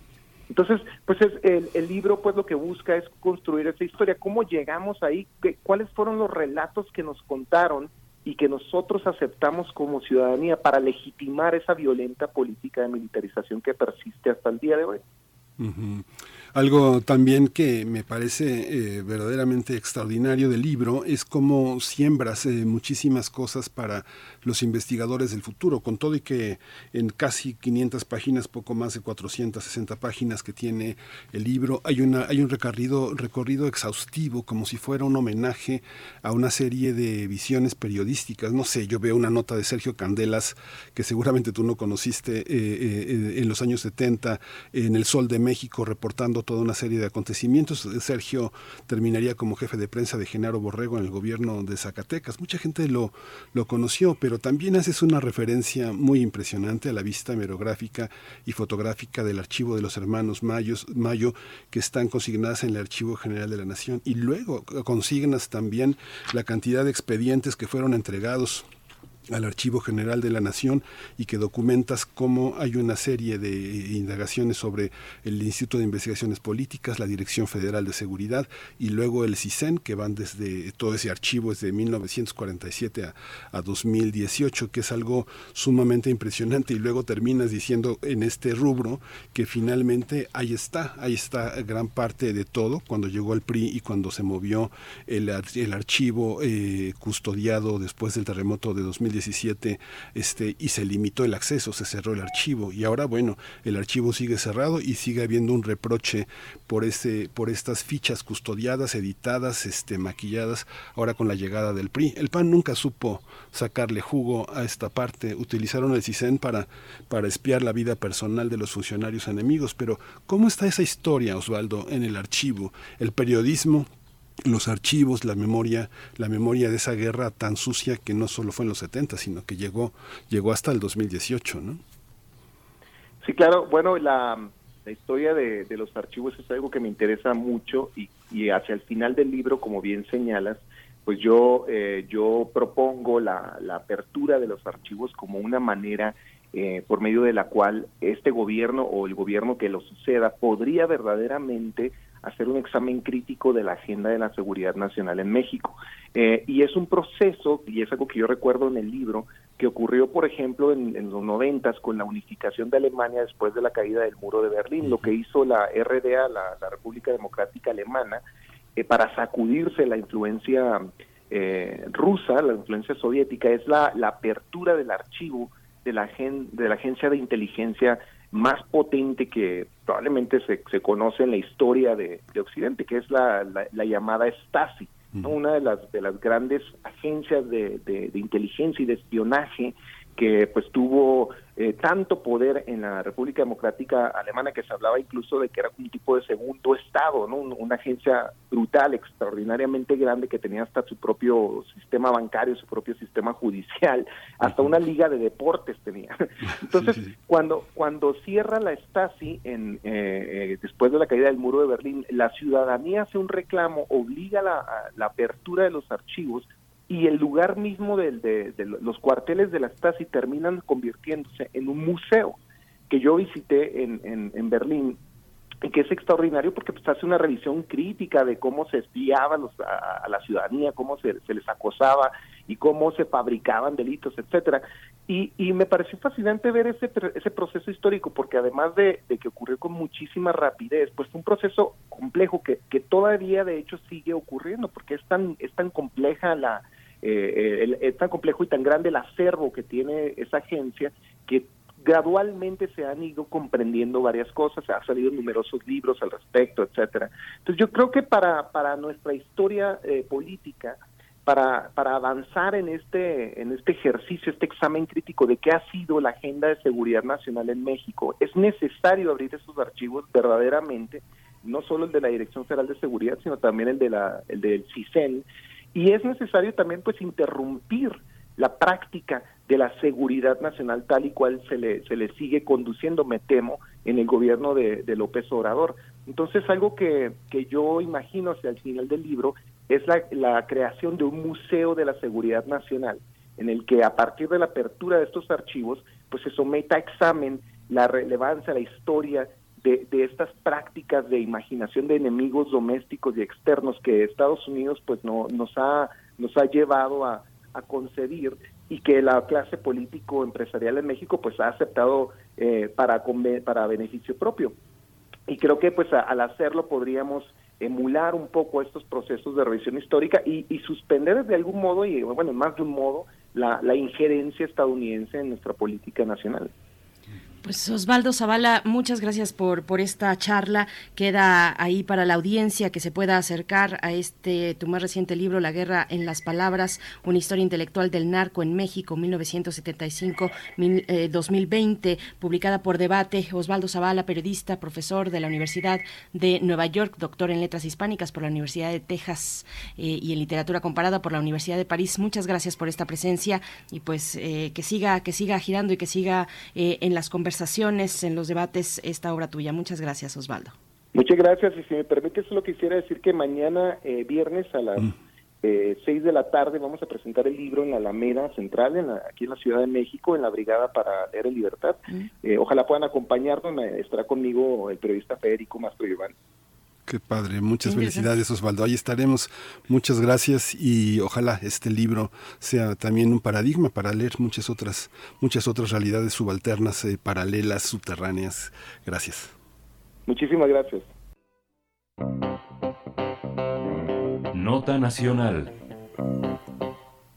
El cubrebocas se ha convertido en un aliado, en un instrumento fundamental para evitar el contagio de COVID-19, que se transmite por la nariz y la boca. Recordemos que en el inicio de la pandemia la OMS solo recomendaba su uso para los trabajadores de la salud, pero meses después anunció que la evidencia científica indicaba que era necesario que lo utilizara la población en general.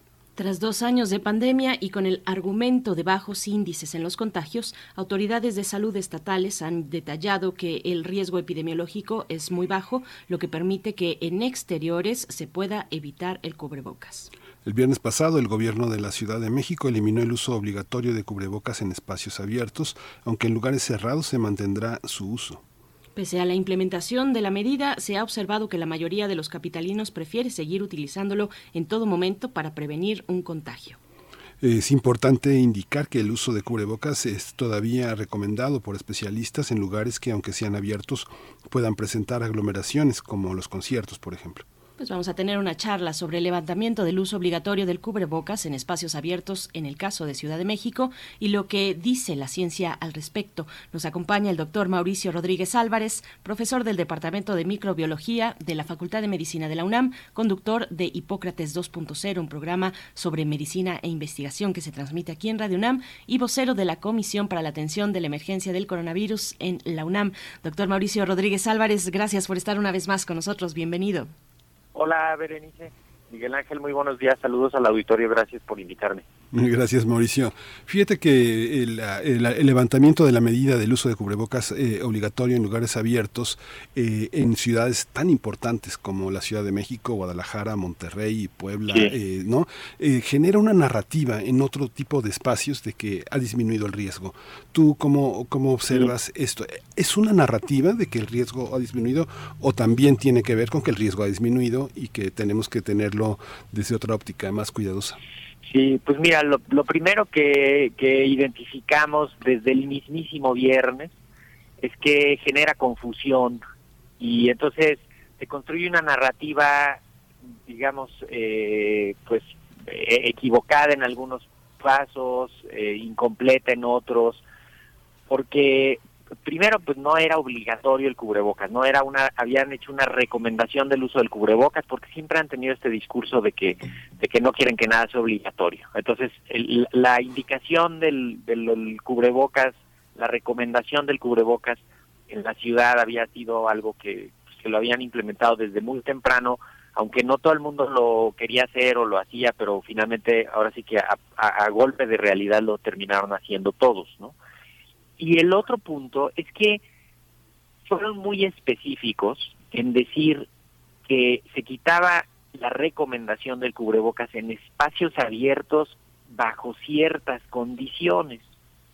Entonces, como la gente no se quiere poner a revisar esas condiciones en las que ya te podrías quitar el cubrebocas, pues mejor lo más fácil es decir, pues ya quítense el cubrebocas en espacios abiertos y todo el mundo empieza a repetir eso y de pronto parece que esa fue la indicación cuando no lo fue en realidad. O sea, lo que dijeron es, en espacios abiertos donde no haya riesgo y si tú no tienes riesgos individuales, puedes quitarte el cubrebocas. Pero en espacios abiertos donde haya riesgos de que se pierda la sana distancia, ¿no? Que sea un lugar muy concurrido, que haya que este, que vayas a estar cerca de otras personas, ¿no? Ahí no te quites el cubrebocas y si eres adulto mayor o una persona con una enfermedad predisponente, tampoco te lo quites. Entonces, ya ya a estas alturas ya se hizo una narrativa confusa sobre pues qué sí y qué no, cuándo sí y cuándo no, y eso, un poco pensando en tu pregunta, Miguel Ángel, pues eso termina por confundir y entonces el- en, en donde termina es o que, o que nadie se lo quita o que se lo quitan en cualquier circunstancia porque dicen que están al aire libre, ¿no? Pues Mauricio, y, lo cierto es que llevamos desde el principio, desde el inicio de la pandemia, hablando del dichoso cubrebocas. Sí, es, cuéntanos un poco, ¿cómo has visto ese, ese momento, todo este momento pues de narrativa? Ha habido, una, un asunto que en el fondo sí hay una cosa de, de la ciencia, pero de la burocracia de la administración de la pandemia. O sea, desde el principio había una, un grupo muy fuerte de especialistas que decía, esto es por aerosoles y hay que poner atención en eso. Y otros decían, no, es por contacto y hay que tener cuidado con eso. Y entonces ganó ese discurso y durante muchos meses el énfasis no se puso en el cubrebocas. El énfasis se puso en limpiar superficies, en evitar el contacto directo. Y poco a poco nos fuimos dando cuenta que es un microbio que se transmite por aerosoles y que las dos intervenciones que más nos ayudan son el cubrebocas y la ventilación. Entonces, el, el punto aquí es, tenemos que concentrarnos en eso. Cubrebocas en todo momento, sobre todo si estás con personas que no son de tu casa, si estás en lugares concurridos, en lugares donde se pierde la sana distancia, conviviendo con un enfermo o enfermo, o si tú estás enfermo, ahí el cubrebocas. Y la ventilación, que es pieza fundamental. Yo creo que ya un día platicaremos de esto, pero yo creo que esa, la, ventilación es, es lo que menos hecho, o sea, lo que menos hemos hecho ahora, ¿no? Modificar instalaciones, hábitos, y, eso no se ve tan claro que, que, vaya a quedarse así como algo fijo, ¿no? Lo de la ventilación. Y lo del cubrebocas, pues eso, ¿no? Da, para la confusión. Mucha gente, y, y lo sigue uno viendo en la calle, muchos sí traen el cubrebocas, sí tienen ese ánimo de, de seguirse cuidando, de seguir siendo parte de esa de ese cuidado y, y como lo planteaban al inicio, ¿no? O sea, Ciudad de México es la el motor de la epidemia. O sea, uno de cada cuatro casos han ocurrido en la Ciudad de México. Es una locura. Entonces también es cierto que la gente está cansada, que la gente está, este, pues ya muchísimo ya les dio prácticamente todos los adultos están vacunados. Entonces, pues también hay, hay una parte ahí de que tenemos que, pues, que asumir esa inmunidad que ya tenemos y entonces sí, si se van a quitar el cubrebocas en algunos escenarios del espacio abierto, pues hay que tener y hay que hacerlo y hay que hay que llevarlo con precaución.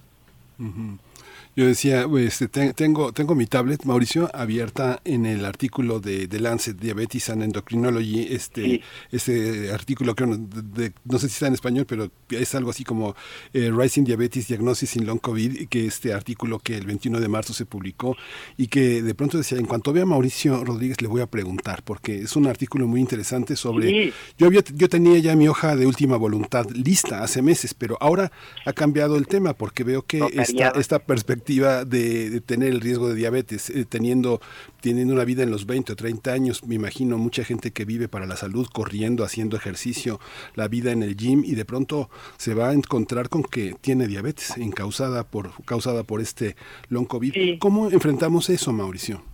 Sí, las secuelas y las consecuencias del COVID las, las vamos a ir cuantificando, identificando ¿no? En, en, los siguientes meses, años. Ya ahorita hay un inventario importante de lo que puede pasar. Diabetes es uno de ellos, ¿no? Si estabas, digamos, cerca de la diabetes, el COVID te termina por meter en ese, en ese rubro.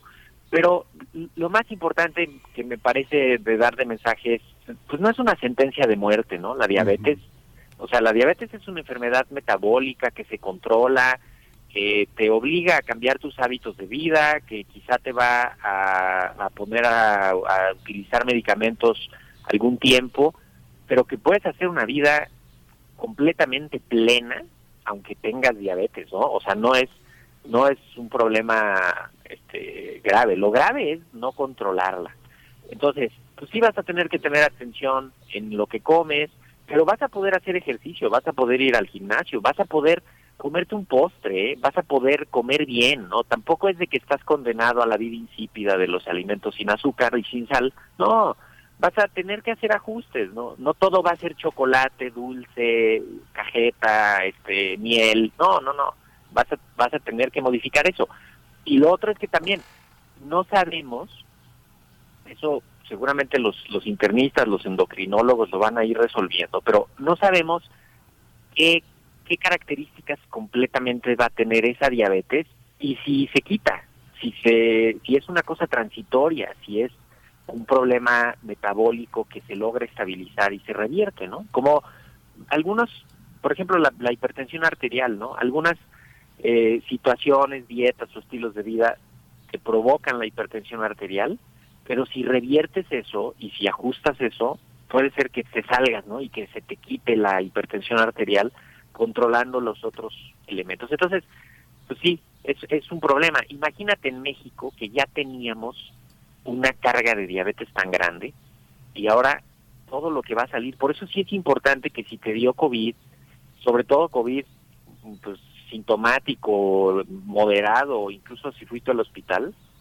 pues que después te cheques, ¿no? Y después te midas y después este, vayas a- al prevenir y a todos los programas de, de detección temprana, ¿no? Para que puedas agarrarlo a tiempo. Pues Mauricio Rodríguez, eh, volviendo al tema del cubrebocas, permea la idea de que la pandemia ha acabado en, en México, al menos así se percibe.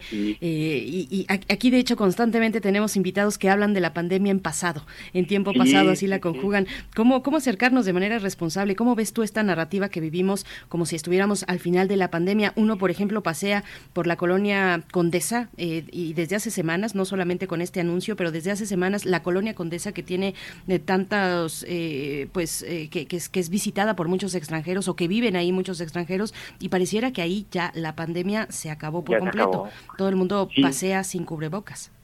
Sí, también esa es, esa es la otra narrativa que se va construyendo. Un poco es por el deseo y la fantasía de la gente, ¿no? De que ya se acabe, por favor, esto. Y, y otro es, pues eso, también la presión de que ya vuelva en la vida económica, social, cultural, deportiva agarrar velocidad y ritmo, ¿no? Entonces, tenemos que equilibrar, tenemos que reconocer que estamos en otro momento, que estamos en esta etapa de transición. Ya no es una emergencia, no, ya no lo es, pero tampoco podemos ya de pronto decir, ya, ya, listo, ya está circulando y ahí, ahí con eso nos vamos. Estamos en este momento en el que podemos tener brotes, podemos tener importación otra vez, podemos tener reactivación, sobre todo en, en los sitios de, de mayor riesgo, ¿no? Ahorita estamos viendo un incremento, todavía no es importante, pero ya estamos viendo un incremento en Quintana Roo, en Nayarit, en Baja California, en Sonora, que van a ser los sitios turísticos, ¿eh? Y ya están ahorita con actividad epidémica alta, ¿no? Bueno, alta con respecto a sus días previos, ¿no? Estás, eh, ya cambió la tendencia, ya va para arriba. Entonces, no ha terminado el problema es global, sí ha cambiado las circunstancias, la todos los adultos estamos vacunados, este, hay pruebas rápidas, hay pruebas de PCR, ya sabemos cómo manejar a los pacientes, o sea, estamos frente a un escenario distinto, pero tenemos que tener precaución, sobre todo por lo que estamos viendo en Estados Unidos, ya más de 20 estados ya van para arriba, en eh, Europa varios países, el problema de Ucrania y Rusia no es cosa menor, eso va a cambiar la configuración de la epidemia en aquella región. Y lo que estamos viendo en, Asia, ¿eh? particularmente en China, bueno, incluso en Australia, ¿eh? en Australia ahorita tienen así también una epidemia fuertísima, porque se mete la variante Omicron y las que siguen atrás, y eso es un problema. Entonces, pues más allá de querer decir ya se acaba y, y hagámoslo como antes, más bien es decir, a ver, pues tratemos de hacer las cosas que nos gustan con cuidado. Y no, y no hay ningún problema por eso. Eso, yo creo que eso es parte del, de la nueva normalidad, que la tenemos que construir, no, no queriendo traer aquello que teníamos antes, sino sobre esta nueva circunstancia, pues vamos a, a construirla.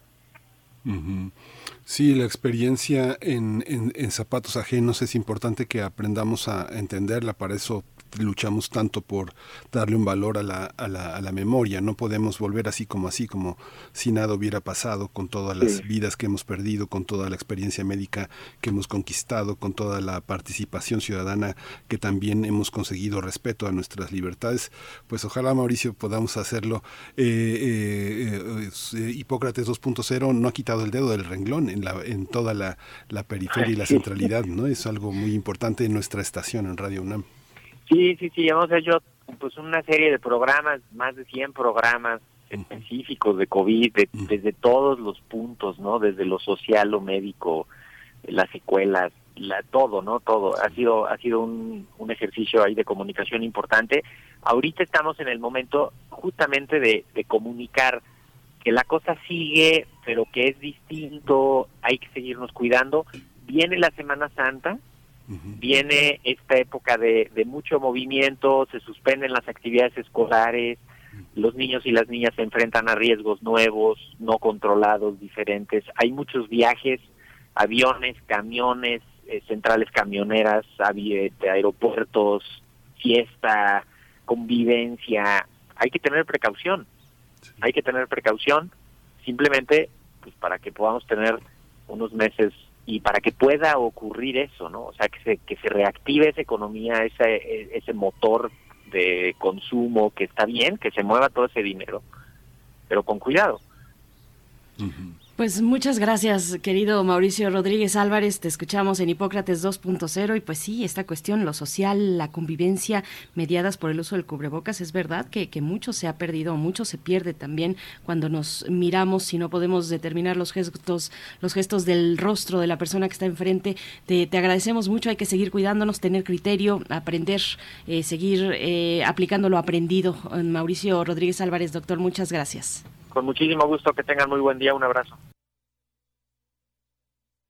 Y ya estamos de regreso, estamos ya cerrando y concluyendo esta segunda hora.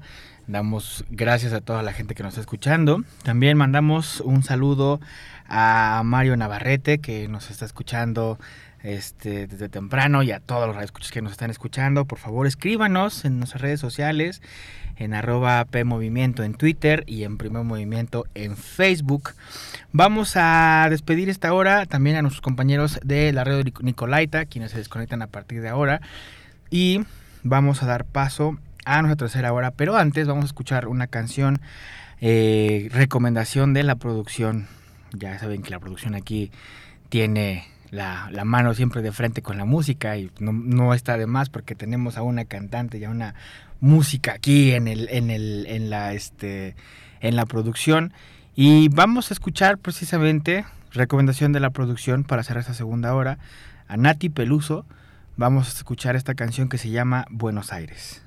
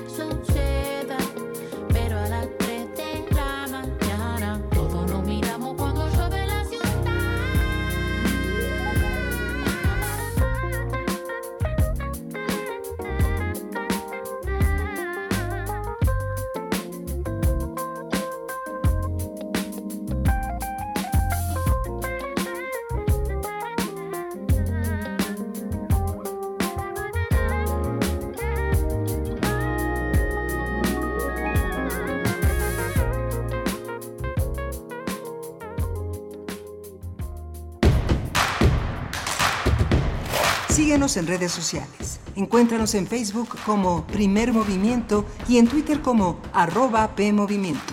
Hagamos comunidad.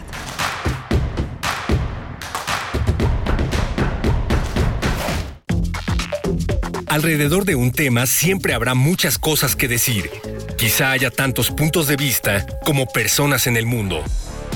Únete a la revista de la universidad donde convergen las ideas.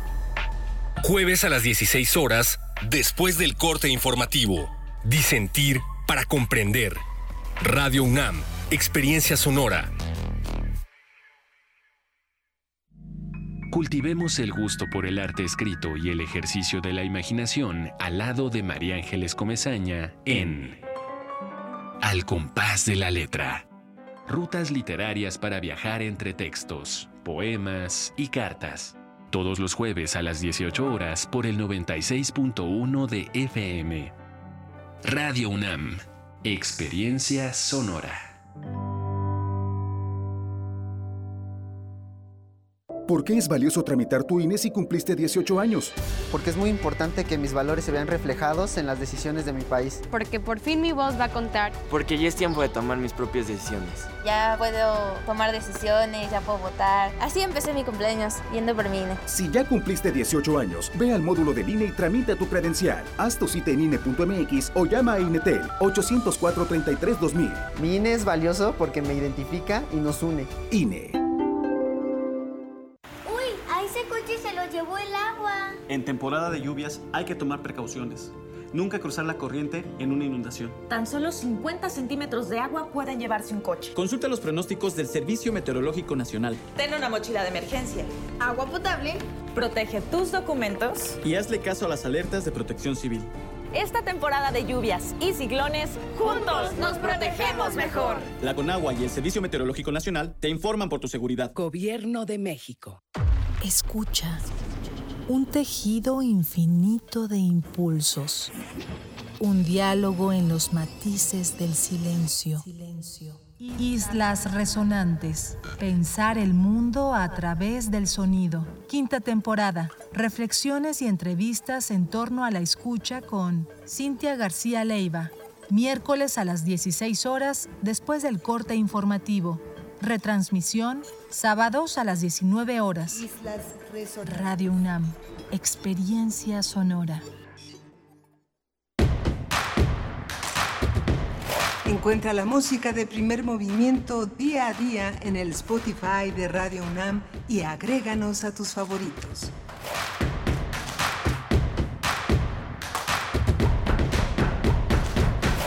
Ya estamos de regreso en, en, esta tercera hora y última de este programa del jueves, jueves 21 de julio.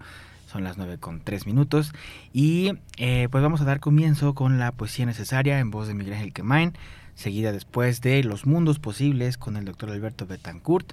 Va, nos va a hablar de eh, aquella, aquella participación que tuvo el 7 de abril. México en vilo, la iniciativa de la reforma constitucional en materia energética eléctrica, un tema que pues actualmente está sonando bastante con esta este, demanda que eh, puso Estados Unidos a México con, las, con una temática energética a través del TEMEC. Y para cerrar la hora escucharemos eh, desde Jacobo Dayan con Derechos Humanos, las violencias a la ley en la promoción de la revocación de mandato. Eh, no se olviden de escribirnos en nuestras redes sociales, por favor. Aquí estamos para escucharlos, para leerlos. Eh, presentamos también en la producción a Violeta Torres y en los, en los, controles técnicos al buen Arturo González. Aquí estamos desde tempranito ofreciéndoles esta información que se eligió especialmente para ustedes. En los micrófonos está Rodrigo Aguilar, en nombre de mis, compañeros Berenice Camacho y Miguel Ángel Quemain. Así es que pues vamos a empezar esta hora escuchando la poesía necesaria en voz de mi compañero Miguel Ángel Quemain. Es hora de Poesía Necesaria.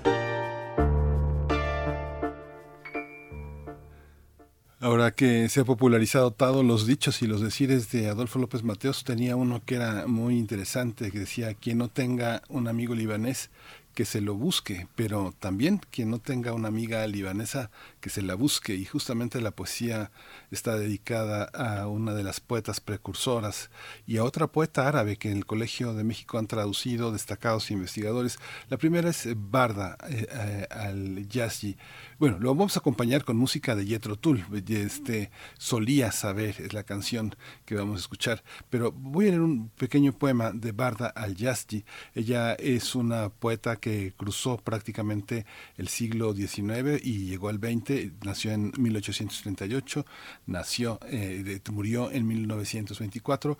Eh, fue una, una periodista colaboradora habitual de varios, eh, de varios medios en, en lengua árabe. El, periódico Cariota Aldiyah este, publicó varios eh, artículos sobre la situación de las mujeres en la, en, la, región. Se considera como una de las feministas de la segunda ola, está entre la segunda y la primera ola, pero es una de las mujeres importantes. Y bueno, este hay una traducción de Carolina Monza Silva que hizo para el Colegio de México y es muy interesante. Dice, Rosa turca, soy rosa árabe. Rosa turca, soy rosa árabe y entre nosotras existe un parentesco muy cercano. Tu padre te heredó el arte que por sus beneficios es famoso entre literatos. Entre las mujeres de la época fuiste sublime e incluso alcanzaste los más altos rangos en el prestigio. Como perlas, tus palabras revelan una impecable conducta moral que deja atónita a la gente. Con las palabras desencadenaste pasión en el corazón del amado que quedó atento para escuchar cada vez más. Tus noticias provocan asombro en mis oídos. Tú, noble e inalcanzable, detrás del misterio. Enalteces el arte cuando se asoma, la dulzura de tu carácter y la serenidad de tu criterio. Tus palabras bordan el delicado papel con una refinada caligrafía y se manifiestan como un collar de perlas luminosas. Y otro poema breve, este poema breve es de Sadilla Mufaré, eh, es una historia que se nos debe del feminismo, el feminismo en las filas del mundo libanés, no solo en México, sino en el orbe en general. Las mujeres libanesas han sido importantes con todo y la fuerte carga que el feminismo árabe tiene eh, sobre sus espaldas, sobre ese gran desafío. En este caso es eh, ella es de Kuwait, Yara. Sadilla Mufaré escribió, es crítica literaria, es periodista. Muchas mujeres eh, son periodistas, que es el espacio de refugio también y de militancia para este territorio. Se llama Cansancio y dice, regresa la poesía al final de la noche y entra a su casa cansada. Amamanta a sus hijos aún despiertos los alimenta uno a uno, con los pechos secos. Llora, reza la última cena, se acuesta.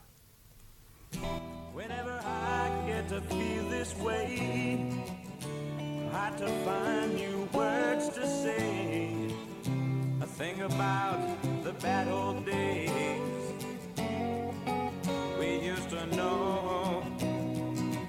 Nights of winter tear me cold. Fears of dying, getting old. We ran the race, the race was won by running slowly. Could be soon we'll cease to sound. Slowly upstairs, faster down, then to revisit stony grounds we used to know. Remember morning shilling spent made no sense to leave the bed. The bad old days they came and went, giving way to fruitful years.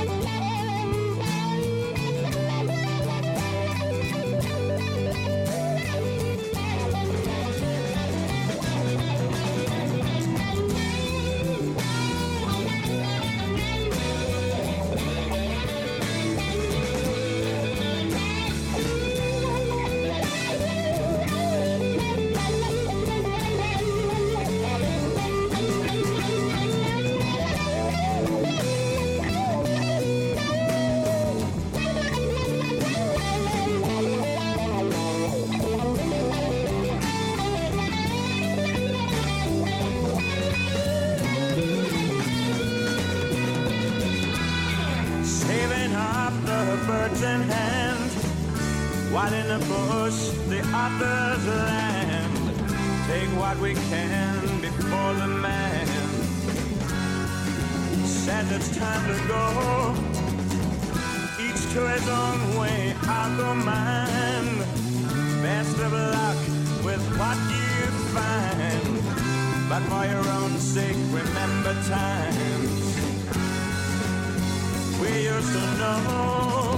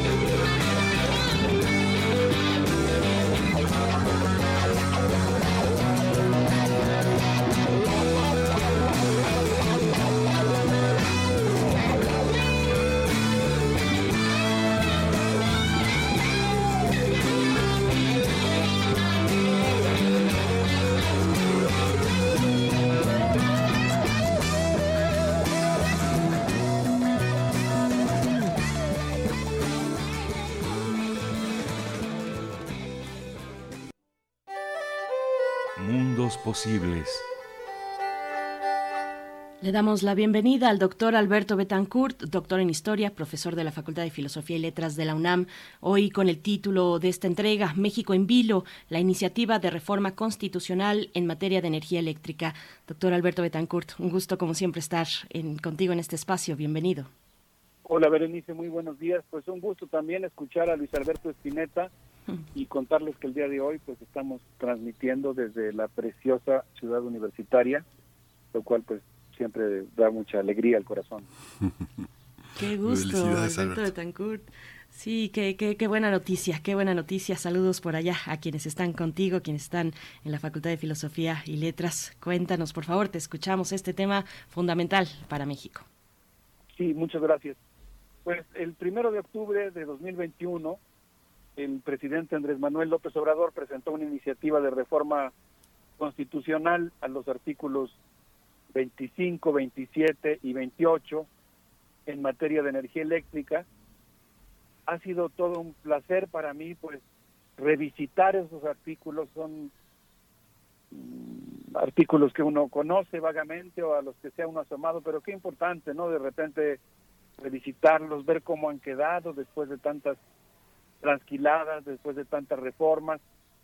Eh, para mí fue un, un, un, gusto y pues todo un descubrimiento ciudadano volver a leer los artículos 25, 27 y 28 de nuestra Constitución, en particular la iniciativa que presentó el presidente de la República, pues tiene como objetivo revertir los daños causados a la soberanía nacional por la reforma eléctrica de 2013, revertir también o desandar el camino del desmantelamiento del sector público y la jibarización de la Rectoría Económica del Estado.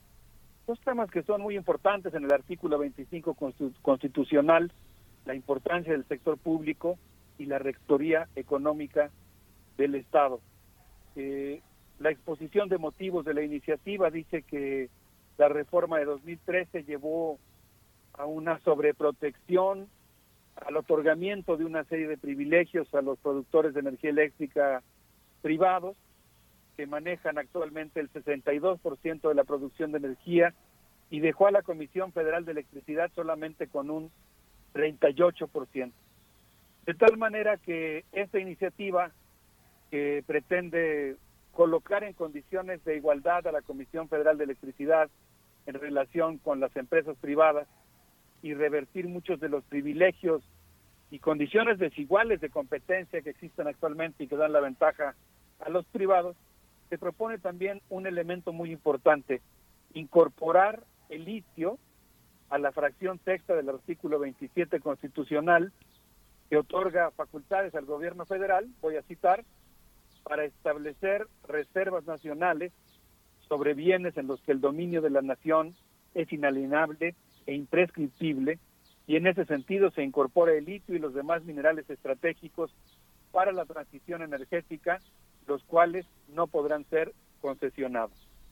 Entonces, pues es una iniciativa muy importante para reconstituir la Rectoría del Estado, pero también es una iniciativa que tiene enemigos avaros y poderosos, entre otros, pues un importante sector del gobierno de los Estados Unidos, empresas privadas, entre ellas las mineras, la oposición PRI, PAN, PRD, y lo que yo llamaría, y actúa de manera subrepticia, pero ahí está, una especie de quinta columna dentro de Morena, eh, y todos estos distintos actores pues están cabildeando intensamente para tratar de modificar la iniciativa antes de que se apruebe en la Cámara de Diputados, de que se apruebe en la Comisión de Energía del Senado de la República y en el Pleno del, del Senado y después pues en todos los, congresos locales en los que tiene que ser ratificada.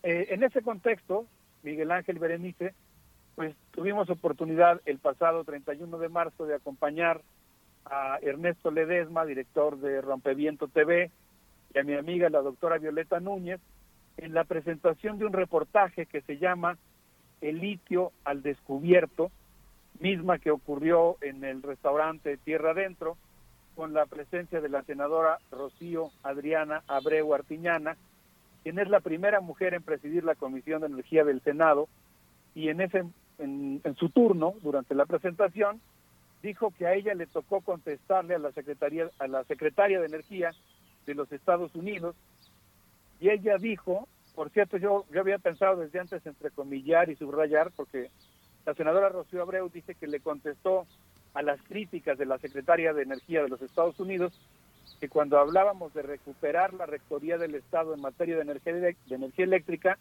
hablábamos de un tema de seguridad nacional porque el país no aguanta más y necesitamos respaldar a la ciudadanía brindando un servicio barato y en todos los rincones del país. Yo voy a poner nada más entre comillas lo de seguridad nacional porque creo, como acabo de escuchar en la, en la magnífica intervención anterior eh, en relación al concepto de seguridad nacional, que pues efectivamente hay un, abuso de este concepto, habría que revisarlo, ponerlo ponerle siempre mucho cuidado. Yo en cuanto alguien habla de seguridad nacional, prendo mis alertas porque me imagino que en algún momento ese término va a servir para invocar algo que está por encima de la democracia y por encima de la soberanía nacional. Ya sé que habrá quienes defiendan el concepto y, y, y pretendan explicarnos que no necesariamente es así, pero creo que sí vale la pena siempre eh, poner, ponerle negritas o cursivas al término.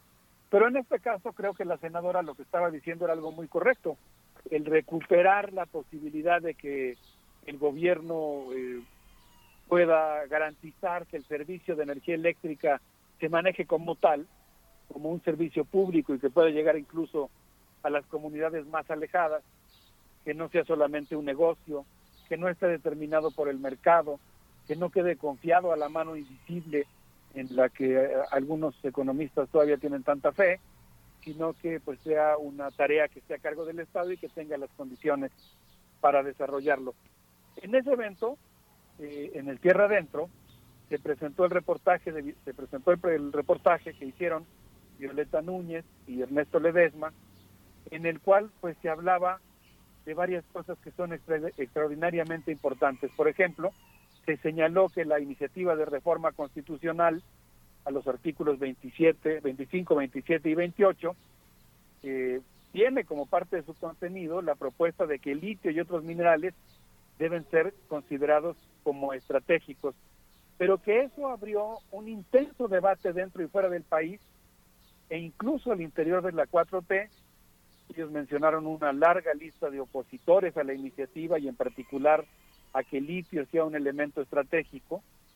Eh, entre ellos mencionaron, por ejemplo, a Sergio Almanza Esqueda, quien es presidente de la Asociación de Ingenieros de Minas, Metalurgistas y Geólogos de México, eh, a Jorge Jaime Gutiérrez Núñez, presidente de la Cámara Minera de México, y ahí citan en el reportaje, es un reportaje televisivo de un viaje que ellos hicieron al estado de Sonora, el presidente de la Cámara, de la Cámara Minera dijo que no es seguro que exista litio en México, que solo hay indicios de su presencia y que en todo caso nosotros no tenemos la tecnología para hacer baterías. ¿Cómo las vamos a hacer? Se preguntó el presidente de la Cámara Minera. no hay un yacimiento cuantificable susceptible de ser explotada, afirmó en esta cita de video el funcionario. El reportaje de Rompeviento es muy importante porque desmiente las afirmaciones del presidente de la Cámara de la Industria Minera y del presidente de la Asociación de Ingenieros de Minas Metal Metalurgistas y plantea pues la existencia de grandes yacimientos de litio, la posibilidad de explotar la arenisca de litio y la capacidad mexicana para producir baterías. Estamos hablando en un contexto en el que el litio pues eh, es un elemento fundamental, fundamentalmente para la construcción de baterías, para la producción de vidrios y cerámica, y según una ponencia presentada en la 24 Convención Internacional de Minería, pues eh, la demanda de este, de este, de este material crecerá en un 965% para 2050.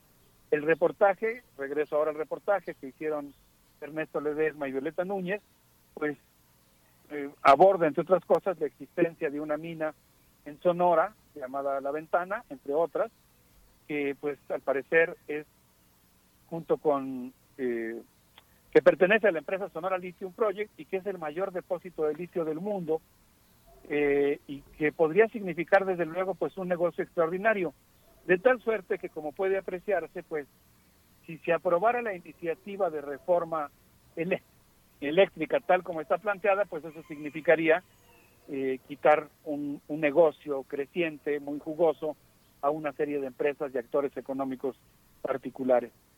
Debo decir que había mucha gente en el auditorio, en el restaurante que funcionó como, como set de, de, televisión porque se estuvo transmitiendo en vivo en Rompeviento. Y la gente que estaba ahí a mí me dio mucho gusto, muchas personas tomaron la palabra. De hecho, se puede entrar a la página de Rompeviento y observar la presentación del reportaje. Y ahí me, me emocionó mucho cuando escuché que alguien dijo, díganos qué hacemos, senador. Nosotros estamos dispuestos a ayudar. Y eso pues me pareció que mostraba una disposición de una parte de los asistentes pues a, a defender la reforma tal como está y evitar que en el camino vaya a haber una quinta columna morenista o una presión norteamericana que en este momento es realmente extraordinaria. Sobre eso quisiera hablar en la segunda parte de mi intervención. Y por eso también alguien dijo, pero no se nos vayan a rajar. No vayan a negociar lo esencial. Queremos que el litio sea de la nación. Y pues lamentablemente al día siguiente de la presentación en Tierra Adentro, eh, Violeta Núñez, académica, profesora, me están escuchando, ¿verdad? Porque escuché un timbre. Sí, te estamos escuchando, doctor. Gracias. Sí, escuché un timbre, pero creo que es aquí interno. Eh, bueno, al día siguiente Violeta Núñez recibió una amenaza de muerte algo que resulta verdaderamente indignante, que me parece condenable. El día lunes eh, se hizo pública la denuncia de esta amenaza y afortunadamente pues eh, ha concitado toda una luz de solidaridad, de abrazos, de cariño, de exigencia de que se investigue y que no quede en la impunidad esta amenaza. Le pedí eh, a mi amiga, la académica, la doctora Violeta Núñez, que nos hiciera favor de dirigir unas palabras al auditorio de Radio UNAM y eso fue lo que nos dijo. Si quieren podríamos escucharlo. Vamos, vamos a escuchar. Muy buenos días, estimada audiencia de Radio UNAM. Alberto Betancourt, un gustazo estar aquí contigo en Mundos Posibles, amigo. Muchas, muchas gracias por el espacio tan generoso. Voy a comentar brevemente de este reportaje que hemos publicado hace un par de semanas que se llama México Litio al Descubierto, un reportaje que implicó que el periodista Ernesto Ledesma y su servidora Violeta Núñez nos trasladáramos al estado de Sonora a investigar en las minas de litio cuánto litio hay en México y también en esto que se conoce en Zaguaripa como el Valle de Litio. Hemos encontrado en este eh, viaje que hicimos, que fue muy, muy importante para, nosotros, pues varios eh, elementos que la oposición ha estado señalando y que podemos hoy dar eh, respuesta con mayor certeza. Uno, ellos han estado comentando que no hay litio en México y si lo hubiera, este litio está en arcilla y no se puede separar. Dos, han dicho que una vez que se lograra separar el litio, México no tiene la posibilidad de generar sus propias baterías eléctricas. Y tres, menos crear la electromovilidad. Lo que encontramos allá es que hay litio en arcilla en grandes cantidades. Eso es algo sumamente importante que encontramos en, en en este valle de litio, y en Vaca de Huachi, en una de las minas de litio que según la empresa china Ganfeng Lithium es una de las minas de litio en arcilla más grandes e importantes del mundo. Otro elemento es que México fue el primer país en separar el litio en arcilla, también eso fue uno de los hallazgos. Y un elemento fundamental es que eh, algunos de los ingenieros que están en el estado de Sonora, y repetimos solo en el estado de Sonora porque eso hay en varias partes del, país, están generando ya sus propias baterías eléctricas, incluso con sus químicas propias como es el litio ferroso fosfato. Y no solo eso, también están creando la electromovilidad. Es en este sentido que con este reportaje, pues lo que hacemos es desmontar los mitos que tiene la industria minera mexicana y grandes opositores en torno a que el litio sea de la nación.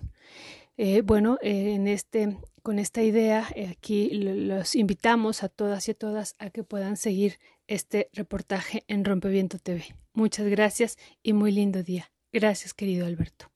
Pues ahí escuchamos a la doctora Violeta Núñez, académica de la UAM, eh, y por supuesto, antes que nada y antes que cualquier otra cosa, y de continuar contigo, eh, doctor Alberto Betancourt, nos solidarizamos con eh, la doctora Violeta Núñez, con Ernesto Ledesma por estas amenazas, estas amenazas que han recibido recientemente sobre esta, a partir de esta investigación, México, el litio al descubierto, de la que nos narra de alguna manera y que nosotros podemos también acercarnos a los canales donde se ha transmitido, Momentum Rompeviento TV. Eh, cuéntanos, por favor, pues eh, nos da nos da cuenta ella misma de la narrativa de esta industria minera eh, esta narrativa que eh, donde se dice pues para qué para qué si ustedes no van a utilizar no tendrían la tecnología para utilizar este mineral pero ahí está la voz de la doctora Violeta Núñez y esta investigación que han realizado y que se ha puesto a la consideración pues de todas y todos en este país Alberto Betancourt Sí, Berenice, muchas gracias por tus palabras. Yo creo que efectivamente, pues, eh, es, un momento en el que se requiere de la de la, de la solidaridad con Violeta, con Ernesto. Eh, desde aquí, pues, yo les mando un abrazo. Desde luego les ofrecemos nuestro apoyo. Nos sentimos muy indignados por por esta circunstancia por la que están pasando, por este evento, la amenaza que recibieron y pues quiero celebrar, por ejemplo, el hecho de que hubo una rápida respuesta de muchos colegas periodistas de artículo 19. Eh, quiero mencionar también aquí, por ejemplo, la declaración que hizo Jesús Ramírez Cuevas en el sentido de condenar las amenazas y decir que no quedarán en la impunidad. Eh, Jesús Ramírez Cuevas, vocero de la Presidencia de la República, eh, reiterando este abrazo para, para Ernesto, para Violeta, pues yo quisiera decir que la presión para que no se apruebe la iniciativa tal como está es realmente extraordinaria. Nosotros estuvimos reunidos, por decirlo de alguna manera, aquí en Primer Movimiento el jueves pasado por la mañana, y a las dos de la tarde llegó a Palacio Nacional John Kerry, acompañado del embajador de los Estados Unidos, Ken Salazar, y de un grupo de 20 empresarios norteamericanos, entre ellos varios de, las, eh, de los representantes de la industria automotriz norteamericana. Eh, son empresarios que se han comprometido con el presidente Biden a que dentro de unos cuantos años en un periodo muy inmediato la mitad de los automóviles que se ensamblan en México, que por cierto consumen una cantidad de agua extraordinaria, casi 10 mil litros para enfriar un monobloc, que la mitad de los automóviles que se ensamblan en nuestro país eh, van a ser eléctricos. Y eso pues va a requerir, entre otras cosas, un fuerte componente de litio, eh, de tal manera que se augura que pues la demanda de ese material va a crecer muchísimo en los próximos años pasó algo extraordinario porque saliendo de la reunión nos encontramos con que la declaración del enviado presidencial del presidente de Estados Unidos, Joe Biden, John Kerry, y la declaración del presidente de, los, de México discreparon completamente. La declaración de John Kerry dijo que se había formado una comisión, esto, de esto dio cuenta el periódico La Jornada. Yo busqué el, el comunicado y no lo encontré, debo confesarlo, no lo la alusión que yo encontré, la, la, conferencia de prensa que yo encontré no lo dice así, pero ahora cito La Jornada, que es un periódico serio. La Jornada dio cuenta de que John Kerry había informado al salir de Palacio Nacional que se había integrado una comisión que será encabezada por el embajador de los Estados Unidos para darle seguimiento a, a, la reforma de a la reforma a la iniciativa de reforma constitucional en materia de energía eléctrica y para que quedara en términos que fuera conveniente para todos los actores. Y eh, al salir de esa misma de esa misma reunión que duró cinco horas, el presidente Andrés Manuel López Obrador dijo que se había llegado a una serie de acuerdos, mencionó varios, algunos que son tranquilizantes para los empresarios y el gobierno de los Estados Unidos, como por ejemplo el hecho de que eh, se mantendrá la concesión del Parque Solar Puerto Peñasco, que hasta donde entiendo es privado y tiene capitales norteamericanos, un límite a la extracción de petróleo de dos millones de barriles diarios, eh, el apoyo a la industria automotriz norteamericana, el respeto a, la, a, los permisos de importación de hidrocarburos de cinco empresas estadounidenses que, que surten de gas para algunas plantas de generación de energía eléctrica, pero que a pesar de que se había llegado a esos acuerdos, el contenido de la iniciativa de reforma constitucional se mantenía exactamente como estaba. De tal manera que pues tenemos dos versiones completamente diferentes de lo que ocurrió en la reunión y luego pues tuvimos el hecho de que hubo un siguiente comentario del presidente de la República el día de ayer por la mañana en relación a que se mantenía el texto de la iniciativa y una sorpresiva visita alrededor de mediodía nuevamente del embajador de los Estados Unidos, Ken Salazar, a Palacio Nacional. De tal manera que la presión pues es extraordinaria.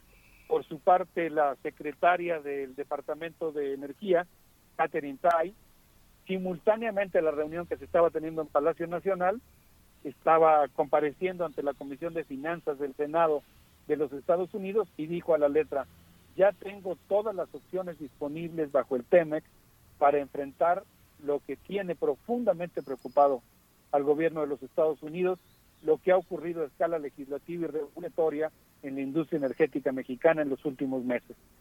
Entonces, pues como vemos, la presión es extraordinaria y yo creo que es un momento en el que vale mucho la pena que los ciudadanos estemos muy atentos a lo que pasa, exijamos que se reconstituya el sector público, la rectoría del Estado, y estamos muy pendientes para que cada uno de los actores políticos eh, rindan cuentas de lo que van a hacer en los próximos días. Sí, es fundamental, Alberto. Y bueno, todo este señalamiento que finalmente eh, ofrece este eh, un periodismo independiente, un periodismo que está eh, justo con acompañando y acompañándose de los actores políticos que están eh, siendo oh, críticos y que no, no empeñan su opinión ni por un partido, sino por un proyecto de país, ¿no? Miguel Ángel, qué importante lo que dices. Fíjate que ahora que lo ahora que lo mencionas, digamos, como que se, como que detona un proceso de, de cosas que se venían acumulando en relación al tema del periodismo.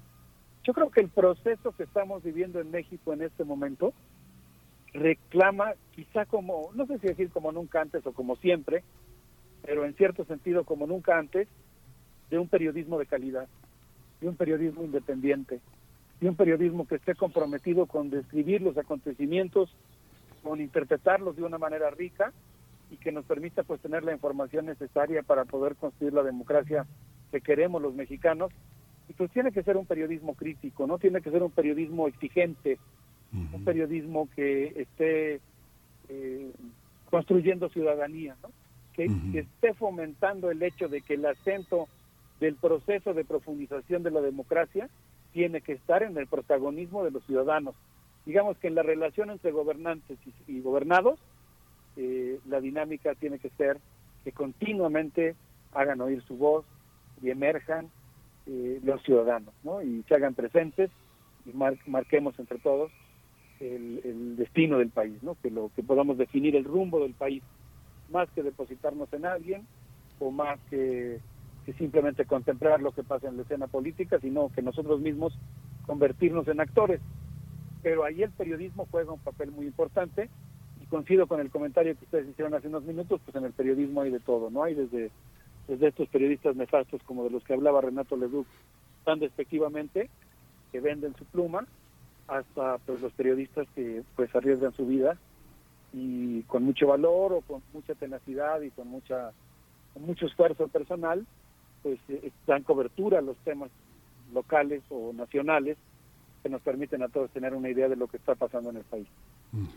Pues Alberto Betancourt, no será la última vez que hablemos sobre el tema. Es, como dices, la presión es extraordinaria y seguramente continuará, con total certeza, continuará eh, en el tema que está en el foco de un proceso internacional por el futuro energético. Alberto Betancourt, se nos viene el tiempo encima. Vamos a despedirnos con una propuesta musical. Sí, les quiero proponer que nos despidamos con, con un amigo, con Guillermo Briceño, con esto que se llama la iniciativa a ver qué les parece. Les mando un gran abrazo, Berenice Miguel Ángel, queridos amigos que hacen comunidad con nosotros. Un abrazo. Gracias, querido Alberto. Hasta pronto. Hasta pronto, Alberto Betancourt. Y enhorabuena por estar desde allá, desde la Facultad de Filosofía y Letras en Ciudad Universitaria. Libertad. Seguridad. Salud. Identidad. Alimentación. Libre desarrollo de la personalidad. Educación. Pensar nuestros derechos humanos. Las violaciones a la ley en la promoción de la revocación de mandato, el tema de esta mañana con Jacobo Dayan, quien ya nos acompaña en la línea. Jacobo Dayan recientemente ha sido nombrado como director del Centro Cultural Universitario Tlatelolco de la UNAM. Y bueno, antes que otra cosa, eh, felicitarte, enhorabuena por este nombramiento al frente de este Centro Cultural Universitario Tlatelolco que ha logrado concentrar en torno a sí pues a una amplia comunidad muy activa con respecto a los temas de memoria, de hacer memoria de no olvidar y de seguir exigiendo justicia. Jacobo Dayan, bienvenido y enhorabuena por este nombramiento. Vamos a dar oportunidad a reenlazar con Jacobo Dayan de nuevo. Eh, recientemente, pocos días atrás, fue nombrado eh, director del Centro Cultural Universitario Tlatelolco, que alberga el Memorial del 68. Eh, recordemos que Jacobo Dayan también tuvo una participación muy importante en el Museo de Memoria y Tolerancia. En, y ahora, frente al Centro Cultural Universitario Tlatelolco, decíamos, Jacobo, que, bueno, felicidades por este nombramiento, que de nuevo tiene el esfuerzo de mucha gente, de una comunidad que se ha concentrado ahí a través de las actividades de la UBA, a través en torno también al Memorial del 68. Te, te agradecemos esta participación, Jacobo Dayan. ¿Cómo estás? Buenos días. Bien, Berenice, muchas gracias. Eh, pues sí, en efecto, desde el 1 de abril estoy aquí a cargo de este espacio importante en la universidad. Felicidades, Jacobo. Gracias, Miguel Ángel pero vamos a hablar de las eh, bueno de la revocación de mandato este proceso que está a la puerta y las violaciones a la ley en la promoción de esta consulta ciudadana. Así es Berenice. Me parece más allá de del ejercicio propio que bueno ya se ha discutido mucho y de lo de que hacen ante él me parece que vale la pena resaltar eh, la forma en que la clase política sin importar partido y la ciudadanía en general mantenemos una relación con, con el Estado de Derecho y la ley. Eh, desde que hay que recordar que la ley de revocación de mandato es una ley nueva, es un mecanismo nuevo, eh, aprobada incluso ya eh, durante el actual gobierno, es decir, con la mayoría del partido gobernante, tanto en Cámara de Diputados y Senado, es decir, no es una ley heredada que pueda argumentarse que, que, tenía vicios de lo, desastre de las administraciones anteriores es una ley ya promulgada con la mayoría de Morena.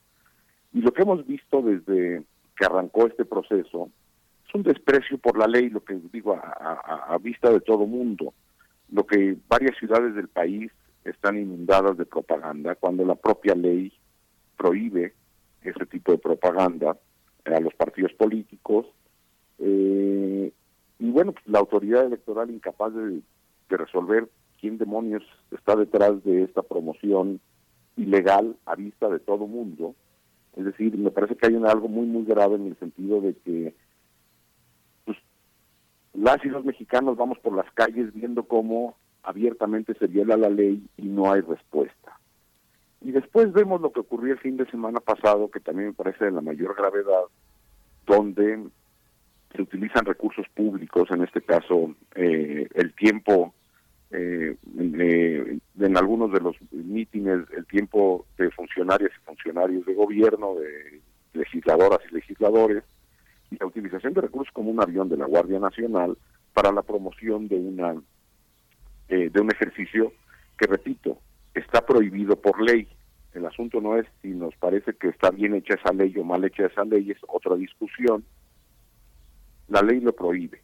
La ley prohíbe la utilización de recursos públicos eh, y, de, y partidistas para la promoción de este ejercicio. Y lo que vimos es un eh, avión de la Guardia Nacional transportando a funcionarios en activo, como el secretario de Gobernación o el mismo encargado de la Guardia Nacional, a funcionarios eh, con licencia e incluso a líderes partidistas, Mario Delgado en ese avión, para llevarlos a Torreón y Hermosillo para realizar eh, eventos de promoción al voto. Otra vez, una flagrante violación a la ley eh, y sin reacción de, en este caso, la Fiscalía encargada de asuntos electorales, que sabemos que está dirigida por una persona muy cercana, Pinquenti, muy cercano al presidente de la República.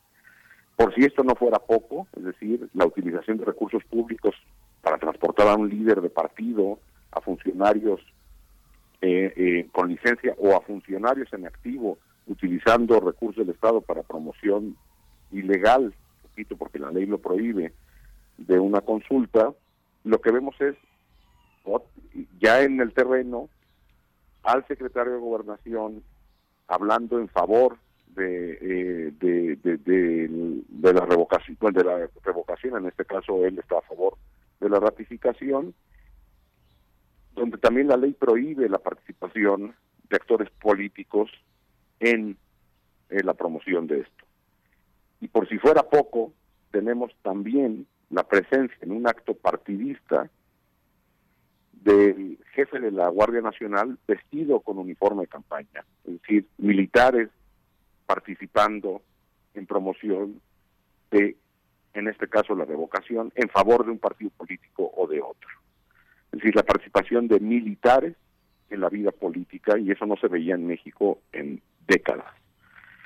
Es, me parece que la gravedad e, e, es evidente y sobre todo la violación a la ley de manera sistemática, eh, incluso en declaraciones que dieron estos personajes, pues ufanándose de la violación a la ley, de que ellos están por encima de la ley, de que el movimiento que, eh, que, que apoyan está por encima de la ley y la autoridad, la Fiscalía General de la República, la Fiscalía eh, especializada en delitos electorales, pues sabemos que no va a ocurrir absolutamente nada.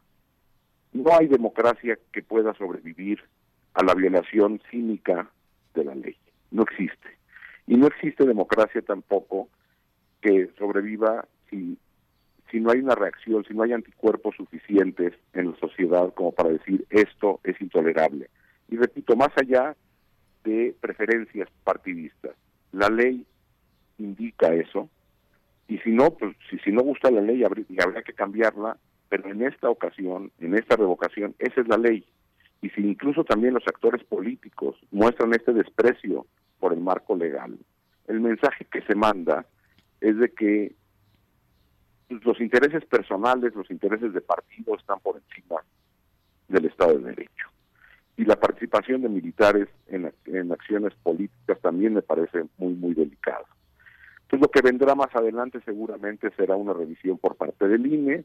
Eh, sabemos de este encontronazo que hay entre el gobierno y el INE. Seguramente este, eh, una vez que el INE empiece a asignar responsabilidades por estas violaciones lo que le toca al INE y al Tribunal Electoral, que serán sanciones administrativas en relación a la revocación de mandato.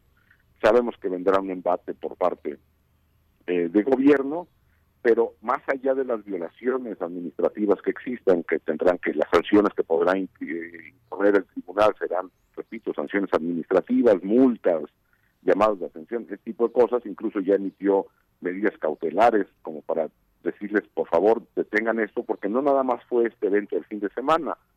Lo que vemos es un montón de eh, secretarios y secretarias de Estado haciendo eh, promoción de la de la, del voto para la revocación, cuando la ley, y así está la ley, otra vez la ley no la hizo el INE, la hizo el Tribunal Electoral, la hizo, la hizo el Congreso, eh, la ley nada más faculta al INE para hacer esta promoción.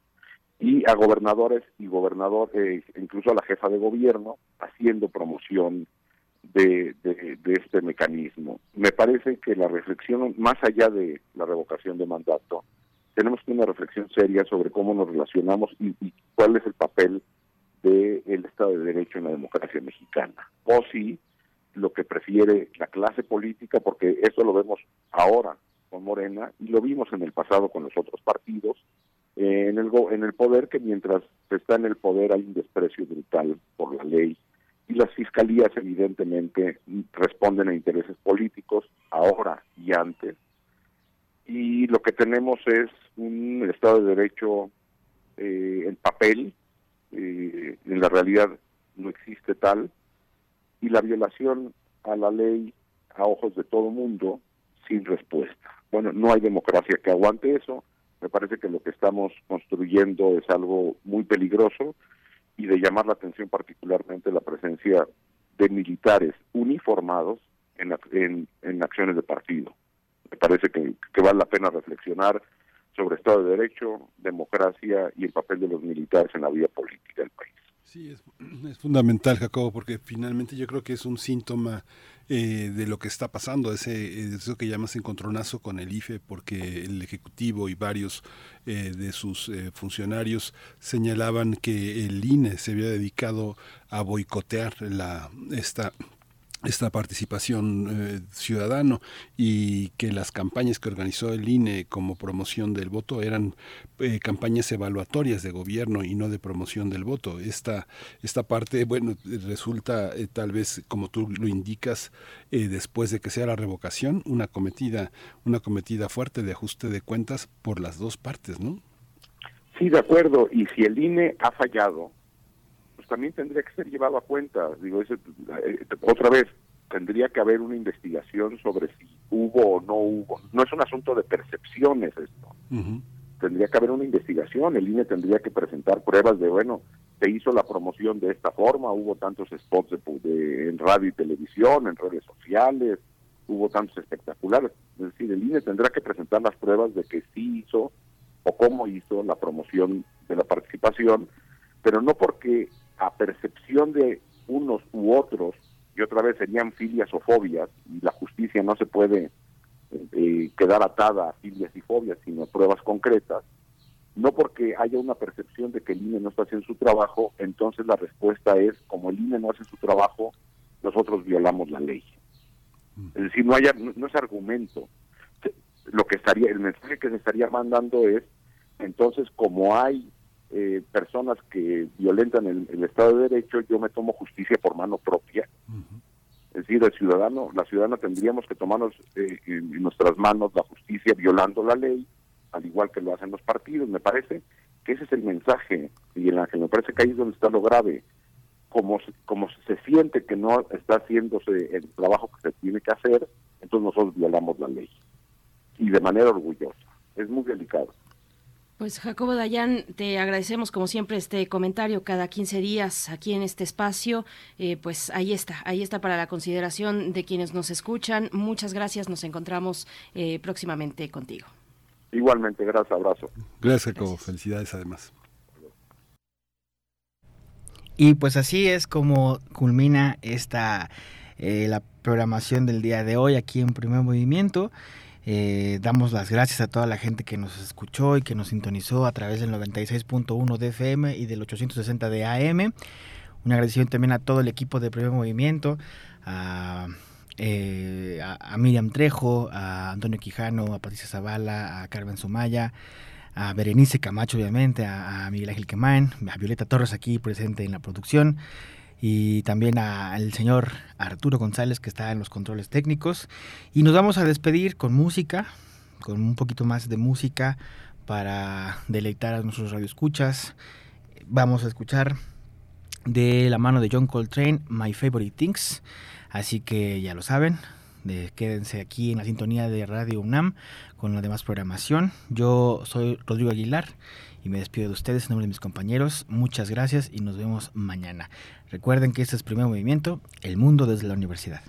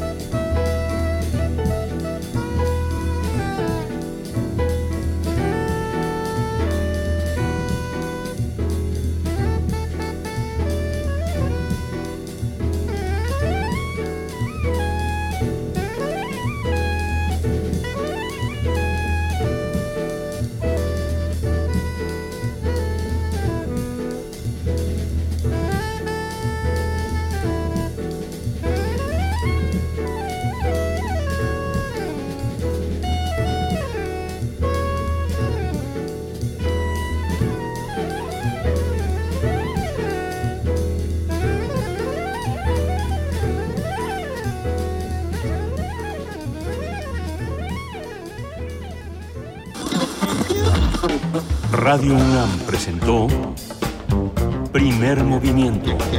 El mundo desde la universidad. Con Berenice Camacho y Miguel Ángel Gemain en la conducción. Rodrigo Aguilar y Violeta Berber, producción. Antonio Quijano y Patricia Zavala, noticias. Miriam Trejo, coordinación de invitados. Tamara Quirós, redes sociales. Arturo González, operación técnica. Locución, Tessa Uribe y Juan Staca. Quédate en sintonía con Radio UNAM. Experiencia sonora.